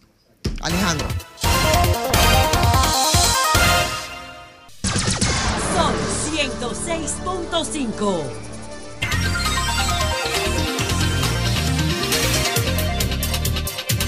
Y 24 minutos y seguimos aquí en el sol de la tarde. Yo vine. Estuvimos aquí con el compañero invitado para hablar de las propuestas de cuidado en las elecciones. Ramón Andrés Jaques Liranzo, el presidente de la Junta Central Electoral, Román Jaques. dice que una auditoría desempeña siempre un papel crucial al validar la robustez y confiabilidad de la tecnología electoral, permitiéndonos identificar vulnerabilidades y oportunidades de mejora. Esto posibilita la aplicación oportuna de soluciones, garantizando la integridad y transparencia del proceso electoral. Señaló Jaques Liranzo que el pueblo dominicano puede dormir tranquilo porque la Junta Central Electoral garantiza una selección de transparencia. La última vez que escuché eso, suspendieron una lesión en el 2020. Mira, ¿Será que- una, una noticia de último minuto porque acaba de ocurrir, le vamos a dar seguimiento. En la cárcel de Mao, eh, pues nos mandan las imágenes de un preso que fue brutalmente torturado. Estoy preguntando quién lo hizo, si fue de la autoridad o si fueron de los propios presos. Me informan que hasta ahora un tal califa, que es el presbó, el Probó, probó, el probó, Sí. eh, pero ahí está depuesto el coronel, el coronel Jiménez, que está hace poco tiempo de puesto en esa dirección Ahí. de la cárcel. Eso hay que averiguarlo y le vamos a dar seguimiento. Porque Ahí. tengo las imágenes, pero no las podemos Ahí poner está por la ahora. denuncia. Y mientras tanto, a las 4 y 26 minutos de la tarde, tenemos con nosotros a Eric Ortiz.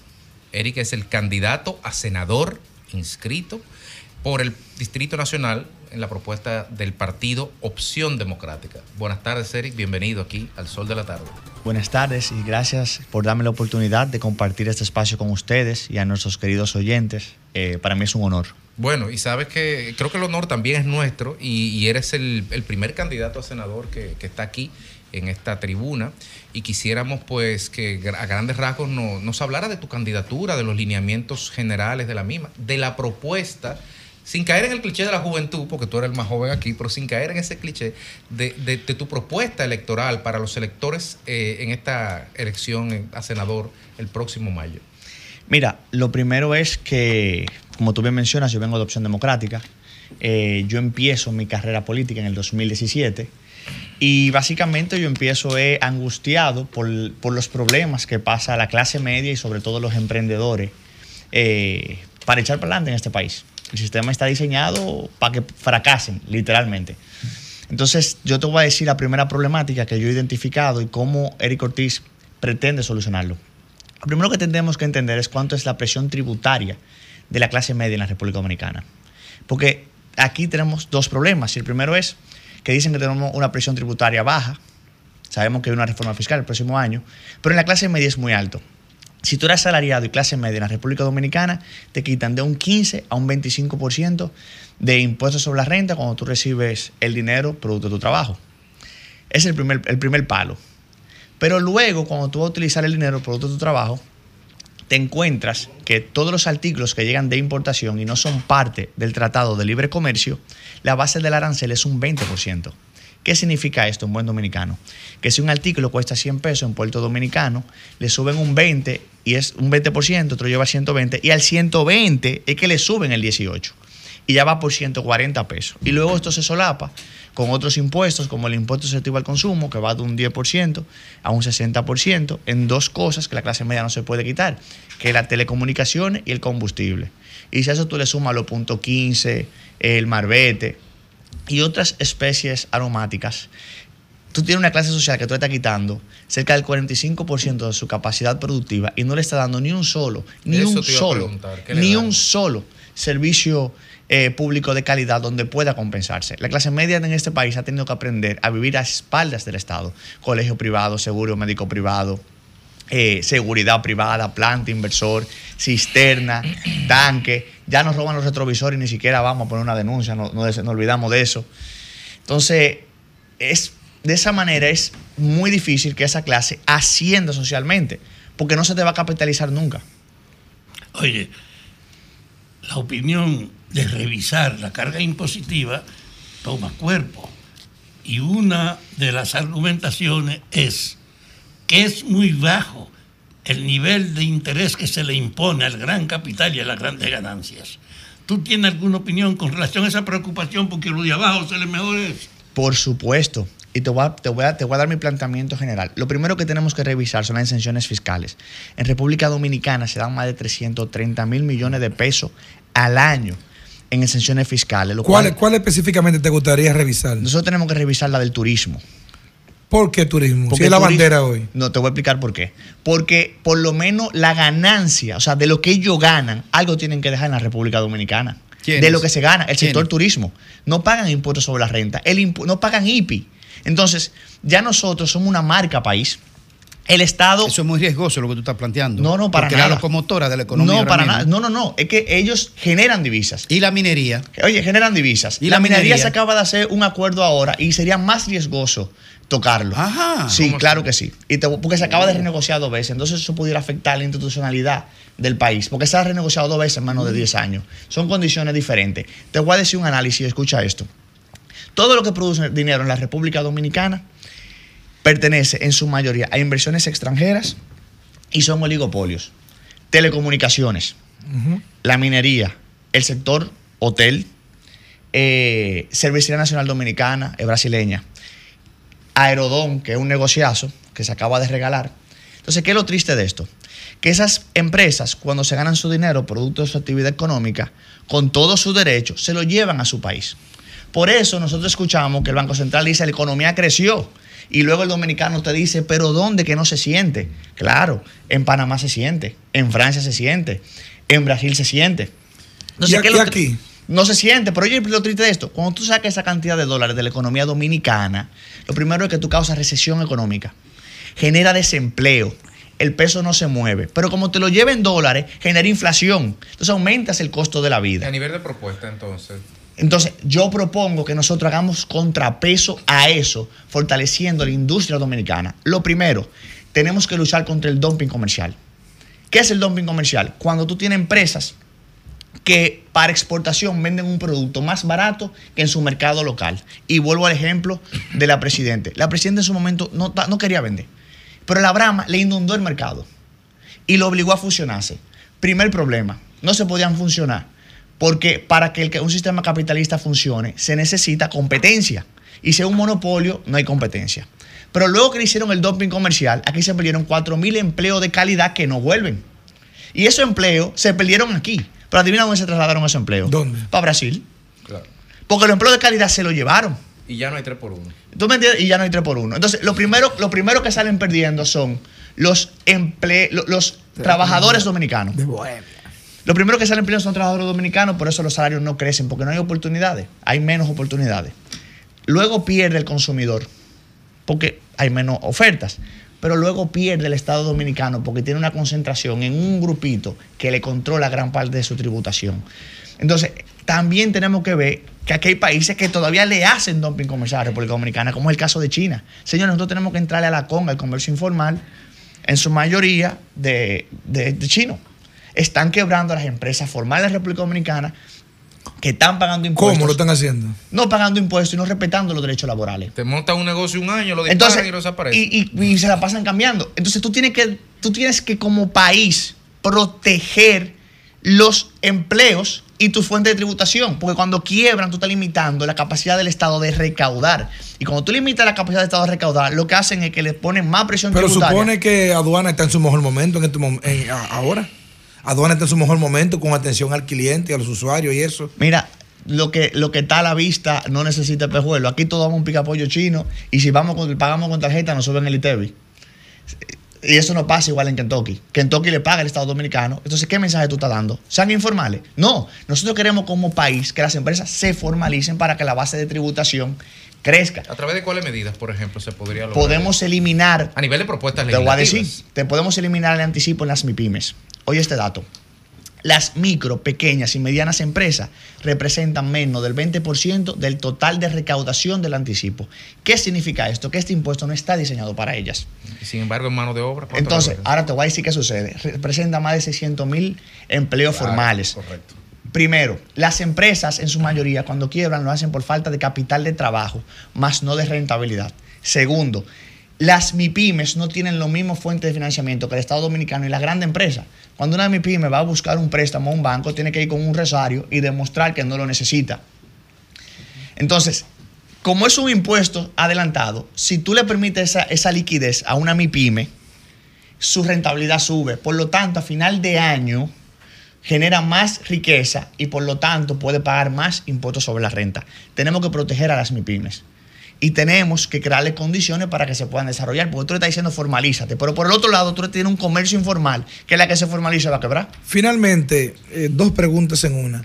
Número uno, ¿por qué opción democrática y no partido del sistema donde hay más oportunidad en función de, de- las fortalezas de esos partidos?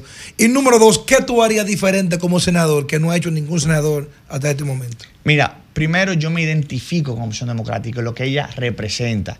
Opción Democrática nosotros la llamamos la Casa de la Buena Política y nosotros velamos por el bien colectivo. Eh, en los partidos grandes hay más restricciones de lo que tú puedes proponer. Mira, yo en un partido grande, por ejemplo, tuviera problemas diciendo que aquí tenemos que hacer ley antimonopolio. Porque si no hay ley antimonopolio, el mercado no se desarrolla y los salarios no se desarrollan. Habrían llamadas. No habrían llamadas. Claro, y esa es la verdad. Entonces, te voy a decir otro problema. ¿Tú sabes con qué este país compensa todos esos dólares que se llevan? ¿Cómo?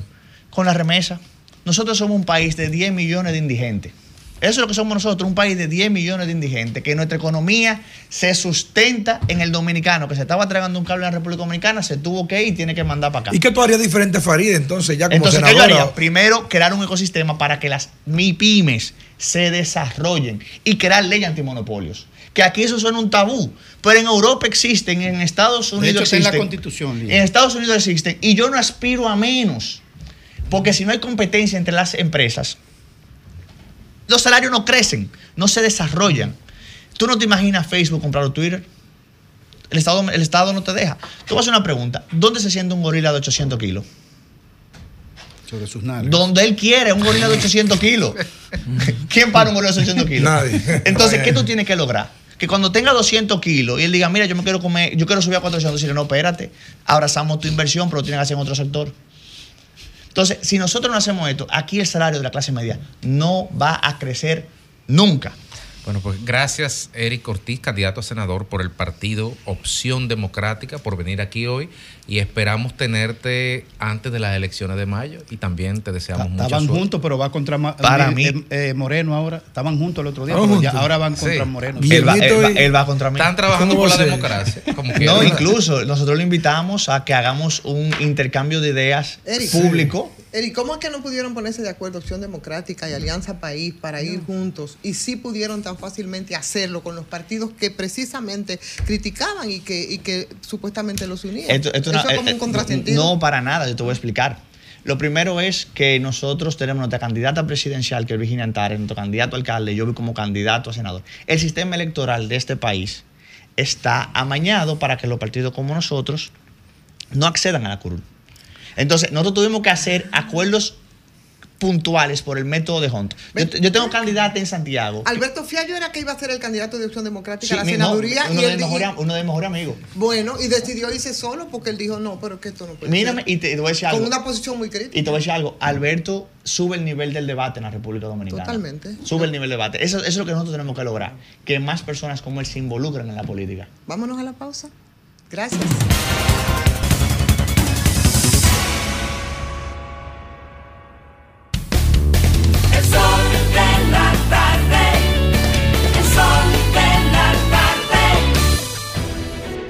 Sol 106.5, la más interactiva. una emisora RCC Miria. El domingo 18 de febrero en la República Dominicana se celebran las elecciones municipales. En el municipio, las alcaldías y regidurías y en el distrito municipal, dirección y vocalías. Y recuerda que solo puedes votar en el colegio electoral que te corresponde desde las 7 de la mañana hasta las 5 de la tarde. Para esto, debes llevar tu cédula de identidad y electoral, presentarla para verificar la presencia en el padrón y luego te entregarán dos boletas electorales firmadas y selladas una para que elijas la alcaldía y otra la regiduría de tu preferencia. Si es para un distrito municipal, será una boleta para la dirección y otra para la vocalía. Cuando llegues al podio de votación, marcarás con una X, raya o cruz sobre la imagen de tus candidaturas de elección. En el caso de la alcaldía, marcas el partido de tu preferencia. Si es regiduría, marca sobre la fotografía de un candidato o candidata para ejercer el voto preferencial. Después, dobla las boletas y deposítalas en las urnas correspondientes. Al concluir, firmas el padrón e intintan tu dedo, recibes de vuelta tu cédula y sales del recinto electoral. Es fácil y sencillo. Vota por ti y la democracia. Junta Central Electoral. Garantía de identidad y democracia porque es un deber. Les informamos que en menos de cuatro años saneamos las cuentas del Ayuntamiento de Santo Domingo Este, fortalecimos sus capacidades administrativas y lo pusimos al servicio de la gente. Hoy todos nuestros obreros tienen seguro médico, funerario y de vida. Aplicamos aumentos salariales hasta de un 100%. Incrementamos los ingresos propios en más de un 176%. Redujimos la deuda acumulada en 10% y trabajamos sin tomar un solo préstamo. Además, creamos un moderno centro de servicios y cuatro mini alcaldías en grandes sectores residenciales. Trabajamos para construir una ciudad bien administrada, justa y creativa, una ciudad trinitaria. Informe de gestión Alcalde Manuel Jiménez, Ayuntamiento de Santo Domingo Este. El mundo está lleno de ideas. Te ayudamos a iluminar la tuya. ¿Qué idea quieres cumplir en este 2024? En el Banco Popular llevamos 60 años cumpliendo con las ideas de los dominicanos Día a día, construimos un porvenir donde cada idea tenga el poder de transformar nuestra sociedad y nuestras vidas. El Banco de las Ideas, 60 años cumpliendo. Popular, a tu lado siempre. Este programa llega a ustedes gracias a Popular, a tu lado siempre. Hola, soy César Alberto Perello y este es su segmento de finanzas personales en el sol de la tarde. El sitio espn.com reportó que el pasado lunes 15 de diciembre, MLB abrió la ventana de firmas internacionales rumbo a la temporada 2024, donde los equipos pueden conseguir a los nuevos jóvenes talentos para alimentar sus granjas. En esta ocasión, en la lista de los 50 mejores jugadores contratados, encontramos que 38 son de nacionalidad dominicana y revisando esa lista, encontramos que de los primeros 10 jugadores firmados a enero, tomando en cuenta el monto que involucra el contrato, aparecen 7 nativos de República Dominicana, incluyendo a Leo Debris, shortstop que firmó con los padres de San Diego por la suma de 4.2 millones de dólares, Dowell Joseph, outfielder que firmó con los marineros de Seattle por 3 millones de dólares, y Adolfo Sánchez, otro outfielder que firmó con los Rojos de Cincinnati por 2.7 millones de dólares. Es un momento de alegría, orgullo, lágrimas y celebraciones. Pero, ¿qué viene después de esta danza de millones? En realidad, no quiero ser aguafiestas, pero hace unos años leí un artículo publicado por Diario Libre que analizó un periodo de estas firmas encontrando que apenas el 2.6% de los firmados por los equipos de béisbol de la MLB en el país había logrado alcanzar las grandes ligas. Sí, solo el 2.6%. Esto quiere decir, mis amigos, si nos vamos a las estadísticas, que estos grandes bonos pueden ser el único gran dinero con que se van a encontrar la mayoría de estos jóvenes prospectos y sus familias. Si alguno de ellos me pidiera un consejo, cosa que no han hecho, sobre qué hacer ahora que la fortuna les sonríe, mi respuesta sería bastante simple y algo que a ustedes, los oyentes de este segmento, no les sorprendería. Lo primero es respetar el dinero. Saber que aunque parezca mucho, si lo malgasta se va a acabar y pronto, que mantener un estilo de vida moderado les ayudará bastante, que invertir es la única forma de que el dinero no se pierda ni pierda su valor, que por más que la familia y los amigos necesiten, no alcanza para todos y que muchos vivos van a ofrecerles buenos negocios, entre comillas, por lo que deben estar siempre chivos. Ah, y por supuesto trabajar duro para ser parte de los que llegan a las grandes ligas. Mis más sinceras felicitaciones por lograr lo que muchos solo soñamos alguna vez. Recuerden que se pueden comunicar con nosotros a la dirección Pereyó-César en Instagram y también a través de Pereyó CNX. Soy César Alberto Pereyó y este fue su segmento de finanzas personales en el sol de la tarde. Este Hasta la programa próxima. fue una presentación de Popular, a tu lado siempre.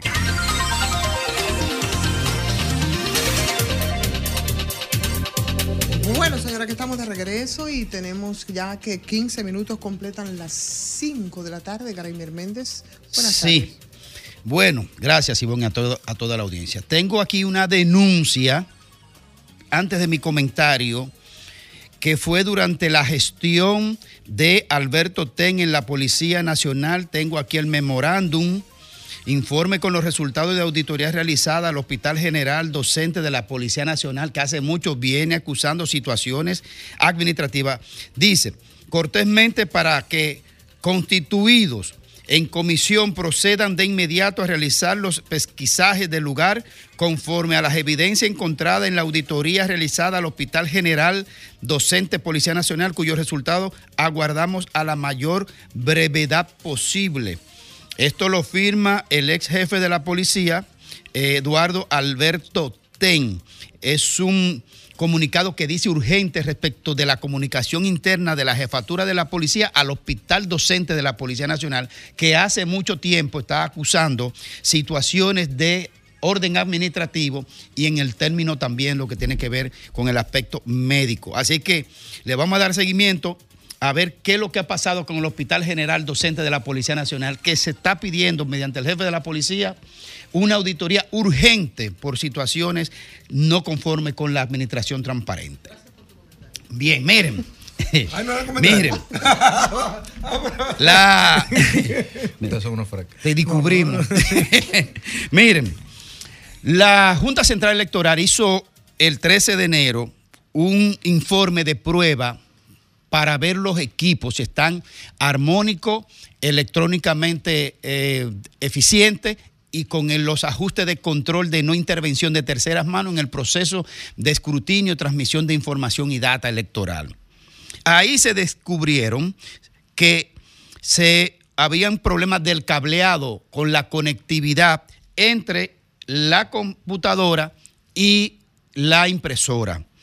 Esa prueba que se hizo a mediados de enero, simultáneamente en 50 municipios, 90 demarcaciones, que lo que implicaban 1.700 colegios electorales en 200 recintos. Y hubo problemas para conectar las impresoras con las computadoras. Ese fue el informe de la primera prueba.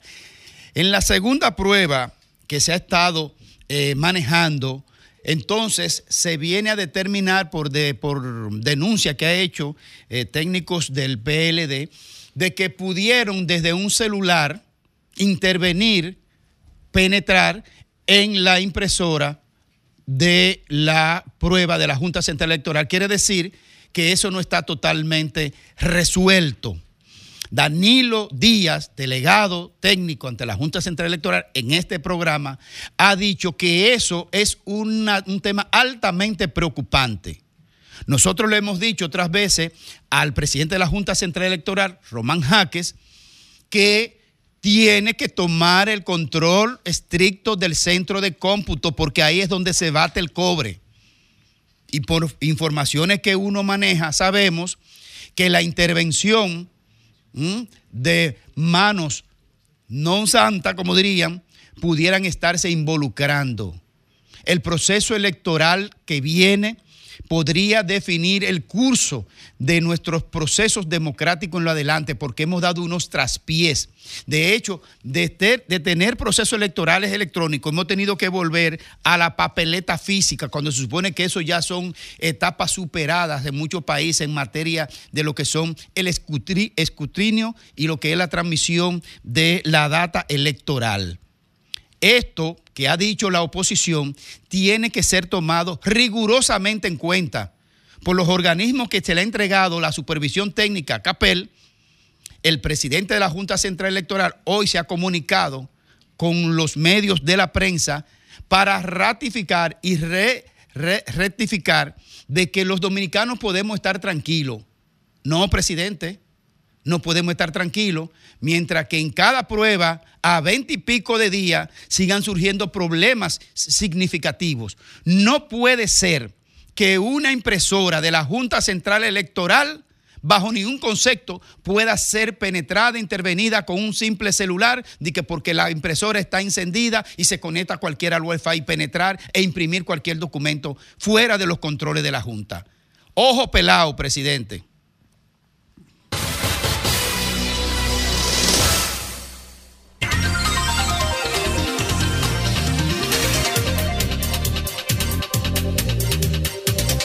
Cuatro 49 minutos de la tarde en el cierre final de este sol de la tarde, Federico Jovine. Gracias, Graimer. Buenas tardes, amigos que nos ven y que nos escuchan. En el día de ayer, algunos medios hicieron eco de un derrumbe en la carretera del sur que va hacia, que muere en Pedernales, precisamente entre el Enriquillo y Barahona, en una zona que se llama el Derrumbao, que está entre el puente del Coronel y ese paisaje paradisíaco, ese pueblo hermoso que se llama la Ciénaga de Barahona.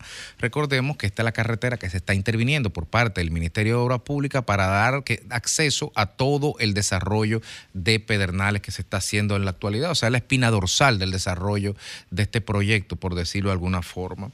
Eh, hoy casualmente yo estaba hablando en la mañana con alguien, con un amigo mío ingeniero sobre, esta, sobre este derrumbe que había ahí. Es que es una erosión realmente que está pasando en el terreno. Y, y me, me- me dio fe de la calidad de la compañía de ingeniería y de las fortalezas técnicas y profesionales de los ingenieros privados que son los concesionarios de la obra. Y me planteaba, me decía, mira, si eso está pasando, ahí tiene que haber un tema de erosión muy fuerte. Y de hecho, luego vimos unos videos donde se veía prácticamente un río por debajo del, derrumbe.